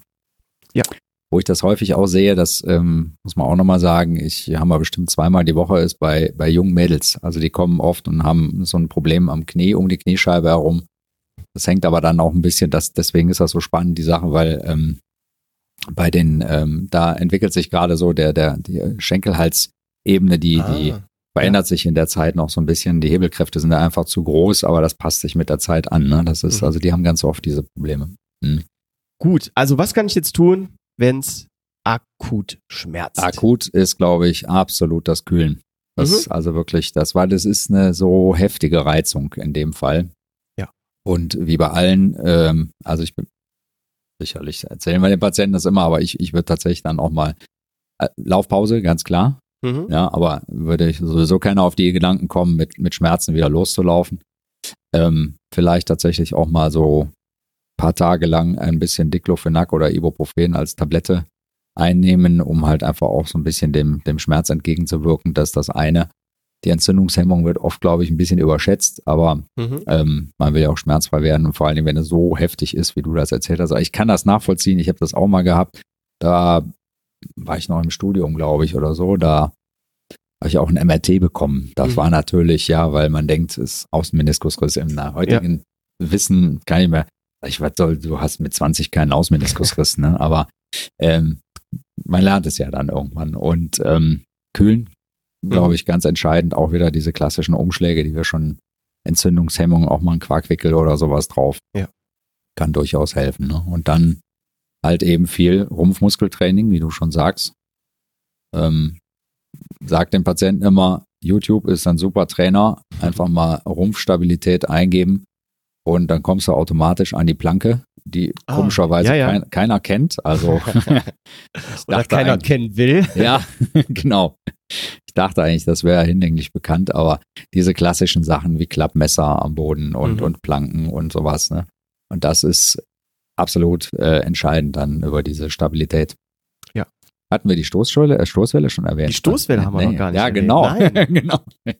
Das funktioniert auch äh, an der Absolut. Außenseite des Ja, ja, Knies dann. ja, ja. Überall Mhm. da, wo Reizungen sind. Nur natürlich, wenn jemand, jemand mit so einem akuten Problem kommt, muss man da eher behutsam Mhm. äh, vorgehen. Aber geht, klar, Ja. die Stoßwelle, man kann sie ja in der Intensität einstellen. Ne? Mhm. Das ist, wenn ich jetzt jemanden habe, der einen sehr, sehr akuten Schmerz hat, dann ähm, mache ich am Anfang nur ein bisschen oberflächlich. Aber Mhm. das äh, reicht durchaus. Ähm, bei einigen Laufverletzungen, wie jetzt hier Schienbeinkante oder sowas, ähm, wenn man da nicht mit dem Training aufhören möchte, kann man ja zum Beispiel auch aufs Fahrrad gehen. Da hat man Absolut. diese Stoßbelastung nicht. Jetzt habe ich persönlich die Erfahrung damals mit dem Läuferknie gemacht, ähm, dass ich auch die gleichen Probleme beim Fahrradfahren hatte. Hat das damit zu tun, weil, weil das Knie dann natürlich auch in der Beuge ist? Denke ich mal, wahrscheinlich. Mhm. So würde ich mir das erklären jetzt. weil Aber eine Stoßbelastung ist ja eigentlich nicht, nicht mehr da, ne? ja, aber du hast ja trotzdem die Anspannung der Oberschenkelmuskulatur, die ja letzten Endes auch wiederum dazu führt. Ne? Und beim Fahrradfahren nochmal ja, ja, genau. extremer genau. dann, ne? Ja, ja. Okay. Ja. Und es ist ja, es ist ja so eine Art Reibung, die da unten auch entsteht. Ne? Also das, das kannst du ja nicht ganz ausstellen. Ne? Ja, gerade wenn man dann wirklich den Schleimbeutel auch äh, Ja, entzündet ja, hat. genau. Ne? Ja. Dann, wenn ich jetzt hier zur äh, Therapie komme, äh, haben wir jetzt gerade schon viele Sachen genannt. Äh, Stoßwelle, ähm, Gluteus, Muskulatur, Stärken. Was ist denn so mit den ganzen äh, Kniebandagen und so, was man so sieht? Ja. Äh, Wäre ich jetzt wahrscheinlich selber auch drauf gekommen. Ähm, absolut mein Favorit. Mhm. Ja, weil es ähm, so ähnlich, ich sag mal so, letzten Endes, wir gehen ja viel über die sogenannte Propriozeption, was ja auch ein ganz wichtiges Thema ist. Das ist im Prinzip die Tiefensensibilität. Mhm. Ja. Ähm, das fängt ja am Fuß schon an. Also auch da kann ich natürlich, ich habe ja eben schon die Spiraldynamik erwähnt, ich kann natürlich über das Erlernen des, des Gehens oder der, der, ähm, der Fußstellung kann ich eine gewisse propriozeptive Aktivität ähm, auch trainieren. Das heißt, der Fuß selber ist ja nicht nur ein stützendes Element, sondern er gibt mir ja im Prinzip auch eine Raumrichtung vor. Also der, ich, der, der Kopf weiß ja im Prinzip, wo der Fuß steht in dem Moment. Ja. Und das äh, geht ja auch oft verloren. Das sehen wir ja bei vielen Patienten mit neurologischen Erkrankungen, die nachher nicht mehr gehen können, weil denen einfach das, das Raumgefühl fehlt. Mhm. Die wissen gar nichts beim Aufsetzen des Fußes, wo die haben da keine Kontrolle mehr drüber. Ne? Mhm. äh, auch bei Kindern mit, mit angeborenen neurologischen äh, Problemen oder sowas. Ne? Und Das, das ist e- eminent wichtig, dass ich den Patienten sozusagen dieses Gefühl des Raumerlebens wieder gebe, dass ich im Prinzip auch denen zeige, wie sich der Fuß, wie ich den Fuß setzen muss. Ne? Mhm. Und ähm, deswegen habe ich so ein bisschen ausgeholt, was diese klassischen Tapes zum Beispiel machen, also diese Sportbänder, die man so Mhm. überall mal, diese bunten Tapes, die man sieht, Diese Ist Kinesio Kinesiotape, genau, ne? Ist ja im Grunde nichts anderes. Ich vermittel dem Körper nur über die Oberfläche eine gewisse ähm, Information, die er in der Tiefe verarbeitet. Das ist der Gedanke, der dahinter steckt. Mhm. Und so ähnlich ist es mit der Kniebandage auch. Ähm, es gibt zwei Dinge dabei. Das eine ist, ähm, also da sind ja auch teilweise mh, die Bandagen selber, gute Bandagen haben ja auch aktivierende und deaktivierende Elemente, sprich Mhm. mit, mit Piloten eingebaut. Das heißt, die triggern im Prinzip auch einzelne, wir kommen wieder zum Triggerpunkt des Muskels. Ähm, wenn ich zum Beispiel in der Bandage mir da vorne so ein Knüppelchen reinbaue, der im Prinzip ständig auf dem Triggerpunkt des Muskels drücke, dann sorge ich dafür, dass der in seiner Intensität entweder entlastet oder belastet wird. Also Mhm. darüber kann ich im Prinzip auch eine gewisse, habe ich eine gewisse Stabil, äh, Stabilisieren. Äh, Einen Effekt haben die ja gar nicht. Also die, die, das sind ja normale Kniebandagen, da ist ja nichts verbaut, was das Knie stabilisiert, Mhm. aber ich kann dem ähm, Körper sozusagen damit äh, eine gewisse muskuläre Aktivität äh, steuern. Das ist das eine. Das andere ist, äh, wir kommen nochmal zum Flossing. Mhm. Äh, wir wissen ja im Prinzip, dass ähm, Gelenke eigentlich sehr gerne Kompression haben. Mhm. Ja, dass ähm, auch ja viele, also ich, ich habe mich damit noch nicht so auseinandergesetzt, aber ich glaube da schon, dass das Kompression enorm wichtig ist, äh, warum ja auch viele Leute Kompressionsstrümpfe tragen. Wir kommen nochmal zu dem Mhm. äh, zu, beim Läufer halt eben, warum tragen Läufer halt eben Kompressionsstrümpfe? Und ich glaube, dass halt einfach dieser Druck, der auf den Gelenken besteht, enorm wichtig ist. Das Mhm. Gelenke wollen halt komprimiert werden. Ähm, da sind wir aber auch ein bisschen wieder in, in der Osteopathie drin, also auch das nochmal so ein Thema. Ähm, und das sind halt eben diese Elemente, die so eine Bandage mit sich bringt. Kompression, ähm, aktivierende, deaktivierende Elemente, äh, die da drin verbaut sind. Ähm, und man, es hat Untersuchungen, Laufbandanalysen gegeben, die halt einfach zeigen, dass, ähm, dass ähm, Patienten mit, mit, mit Bandagen, sei es im Knie, Sprunggelenk oder was auch immer, ganz anderes Laufverhalten zeigen. Mhm. Ja. Achtung, jetzt kommt eine weitere Produktempfehlung. Denn neben Cosman Laufdesign habe ich mittlerweile auch Gefallen an den Kompressionsprodukten von Kompresssport gefunden. Kompresssport ist zu 100% eine Schweizer Firma. Die Produkte werden komplett in Europa designt und hergestellt. Selbst die Maschinen, Stoffe und Farbstoffe kommen zu 100% aus Europa. Zudem erfüllen alle Produkte den Ökotex 100 Standard. Kompresssportprodukte entstehen in Zusammenarbeit mit Ärzten, Athleten und Herstellern von medizinischer Kompressionsware. Das Sortiment erfasst von Kompressionsstrümpfen, Stulpen bis hin zu Shirts und Lauftights alles, was das Sportlerherz begehrt.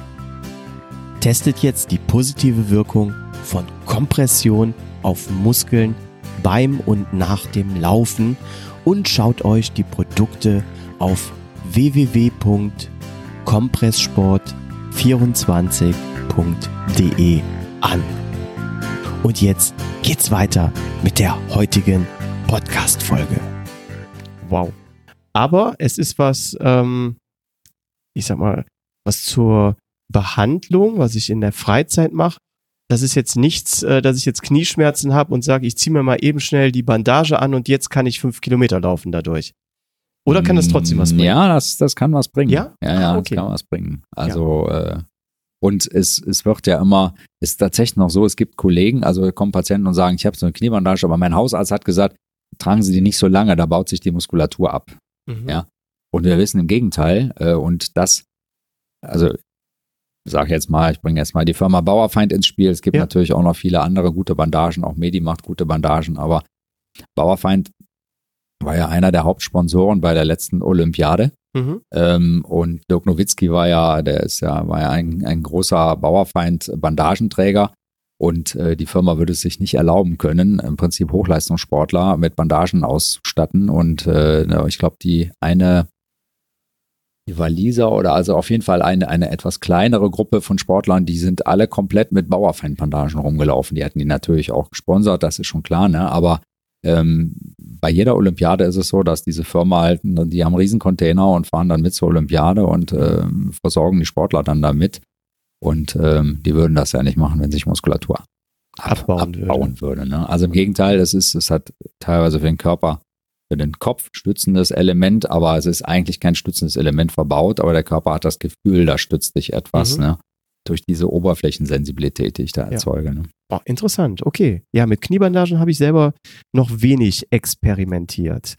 Ähm, gut, wow. Ich, also ich muss sagen, jetzt haben wir unwahrscheinlich viele Informationen äh, heute gehört. Ich glaube, dass die, dass die Hörer und ich auch selber mir das noch zwei, dreimal anhören muss, um alle Infos äh, wirklich rauszuziehen. Aber äh, eine Sache, die du heute unwahrscheinlich oft erwähnt hast, ist kühlen, kühlen, kühlen. Ja, und ähm, du hast ja auch erwähnt, du bist in ständigen Austausch mit deinen Kollegen, wie zum Beispiel Dr. Matthias Marquardt oder auch äh, Dr. Peter Stiller, dem ehemaligen Mannschaftsarzt des äh, FC Augsburgs. Und da hast du mir mal einen Tipp gegeben, äh, den du da ja selber bekommen hast bezüglich Kühlmittel, was viel, viel besser ist als so die Kühlakkus oder Eiswürfel, die man zu Hause hat. Magst du diesen Tipp auch nochmal äh, mit unseren Hörern hier teilen? Ja, ich weiß nicht, ob man diese Werbung hier machen darf, aber äh, Peter ist, ähm, was die Stoßwelle angeht, ganz weit vorne. Der ist, mhm. äh, also wenn, wenn ich irgendeine spezifische Frage habe, dann äh, äh, schreibe, so, ich will ihn nie stören, weil ich immer denke, Mensch, der Kerl ist doch, der hat so viel zu tun und dann schreibe ich ihm eine WhatsApp und schilder ihm ausführlich das Problem und es dauert meistens nicht ganz zwei Minuten und er ruft zurück. Boah. Das ist äh, Wahnsinn und der hat immer so viele Informationen. Der wiederum arbeitet ähm, sehr eng mit dem äh, Professor Schmitz, das ist der Leiter der Anatomie in der LMU in München, zusammen, der unheimlich viel Stoßwellenforschung betreibt. Mhm. So, lange Rede, kurzer Sinn. Äh, Peter ist halt der Frage der Stoßwelle immer der geeignete Ansprechpartner. Und der hat mich kürzlich bei einer Fortbildung auf ein Kühlverfahren gebracht. Das ist von der Firma Medivit. Mhm. Ähm, ich krieg da nichts für, wenn ich das jetzt hier sage, aber du hast es ja selber schon mal erlebt. Ja. Es ist eine, ein, eine chemische Zusammensetzung eines Kühlmittels, mhm. ähm, was man wirklich noch sehr dünn in einem Wickel äh, um das entsprechende Gelenk wickelt. Dann kommt meistens so eine dichtende Folie drüber. Mhm. Und dann mache ich meistens damit Zelt nochmal so einen selbstklebenden Verband. Und das vermittelt einem wirklich zwei Stunden lang eine Kälte, aber der Effekt ist, es geht nicht in die Tiefe, sondern es bleibt an der Oberfläche. Das ist ja genau das, was ich eben gesagt habe. Wir wollen im Prinzip ja nicht die, äh, die, die Durchblutung reduzieren. Das heißt, wenn ich jetzt wirklich bis in die Tiefe runterkühle, habe ich eventuell das Problem, dass sich die, die, die Durchblutung so dermaßen vermindert, dass im Prinzip auch keine Nährstoffe und keine Durchblutung ankommen, sondern ich will wirklich nur die oberflächliche. Mal angenommen, ich würde mich jetzt hier an der Türkante stoßen und äh, der Unterarm schwillt so ein bisschen an. Ähm, ich will ja gar nicht bis runter in das Gewebe, bis in die Muskulatur runterkühlen, sondern wirklich nur eine Oberflächenkühlung ja. haben. Und ähm, ich habe mir das jetzt angewöhnt, natürlich bei allen Verletzungen. Das ist ähm, einfach man kriegt dieses chemische Mittel zugeschickt. Ähm, kann man bestellen im Internet und dann mhm. muss man das verdünnen. Mhm. Dann hat man also locker für 20 Verbände äh, so, eine, so eine, das sieht aus wie eine Tupperschale. Ja. Äh, die kann man auch luftig verschließen. Da liegt der Wickel schon drin, den bringt man kurz aus, macht zwei, drei Wickel um, um das entsprechende Gelenk ähm, und lässt das zwei Stunden drauf. Und ich habe mir das jetzt angewöhnt bei allen Verletzungen und bei allen Gelenk, Behandlungen oder Injektionen, die ich mache. Also wenn die ja. Patienten hier mal eine Spritze kriegen ins Kniegelenk oder ins Ellenbogengelenk, ähm, damit der Reiz so ein bisschen da ein bisschen zurückgehalten wird. Ne? Ja. Ja, ähm, wir haben es ja bei mir, glaube ich, zweimal gemacht und ich muss sagen, äh, ja, also wirklich zwei Stunden lang hält die Kälte an.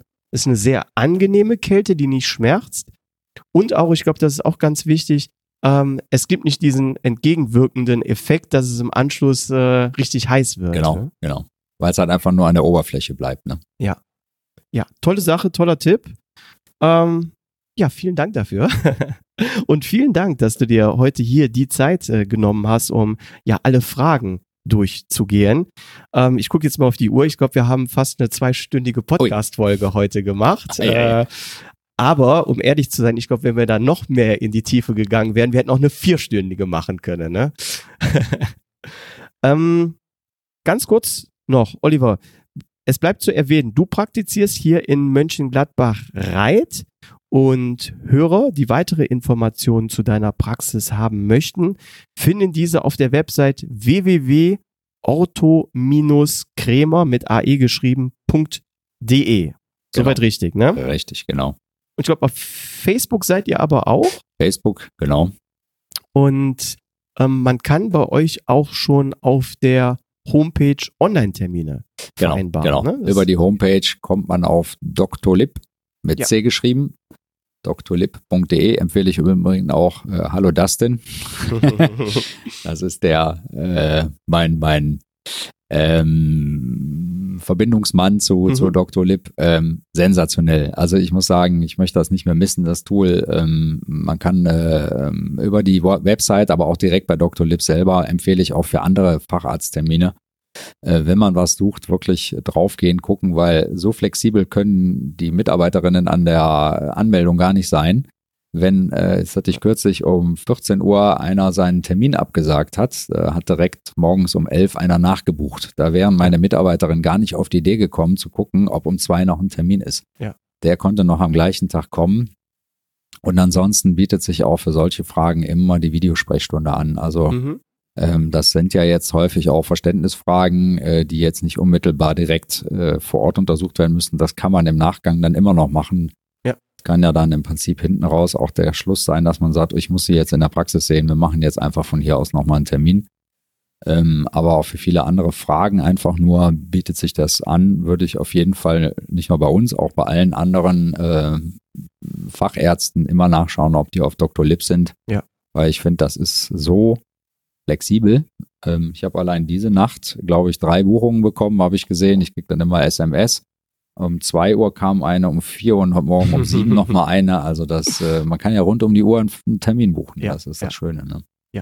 Und auch äh, mit dem mit dem Zusatztool auch diese diese Videobesprechungen Ja. haben wir ja auch in der Corona-Zeit einmal gehabt, dass wir die meinen MRT-Befund äh, dort besprochen haben. Beste, was gibt. MRT-Besprechung oder Ja. Laborbesprechung, was auch immer. Ne? Coole Sache, cool, auch wirklich, wie du das hier anbietest. Ähm, sehr modern, sehr professionell, gefällt mir wirklich gut. Und äh, ich denke mal, Läufer aus der Ecke jetzt hier, die äh, diesen Podcast hören, ähm, die werden bestimmt mal vorbeischauen. Jederzeit auch E-Mail schreiben, wir antworten immer. Super. Dauert manchmal ein, zwei Tage, aber es kommt was. Klasse. Liebe Hörer, das war jetzt auch die heutige Folge Schneckentempo. Hat es euch gefallen? Dann gebt dem Podcast eine positive Bewertung auf iTunes, einen Daumen hoch auf Facebook oder erzählt euren Lauffreunden davon. Lauft gesund, macht's gut, bis zur nächsten Folge. Tschüss.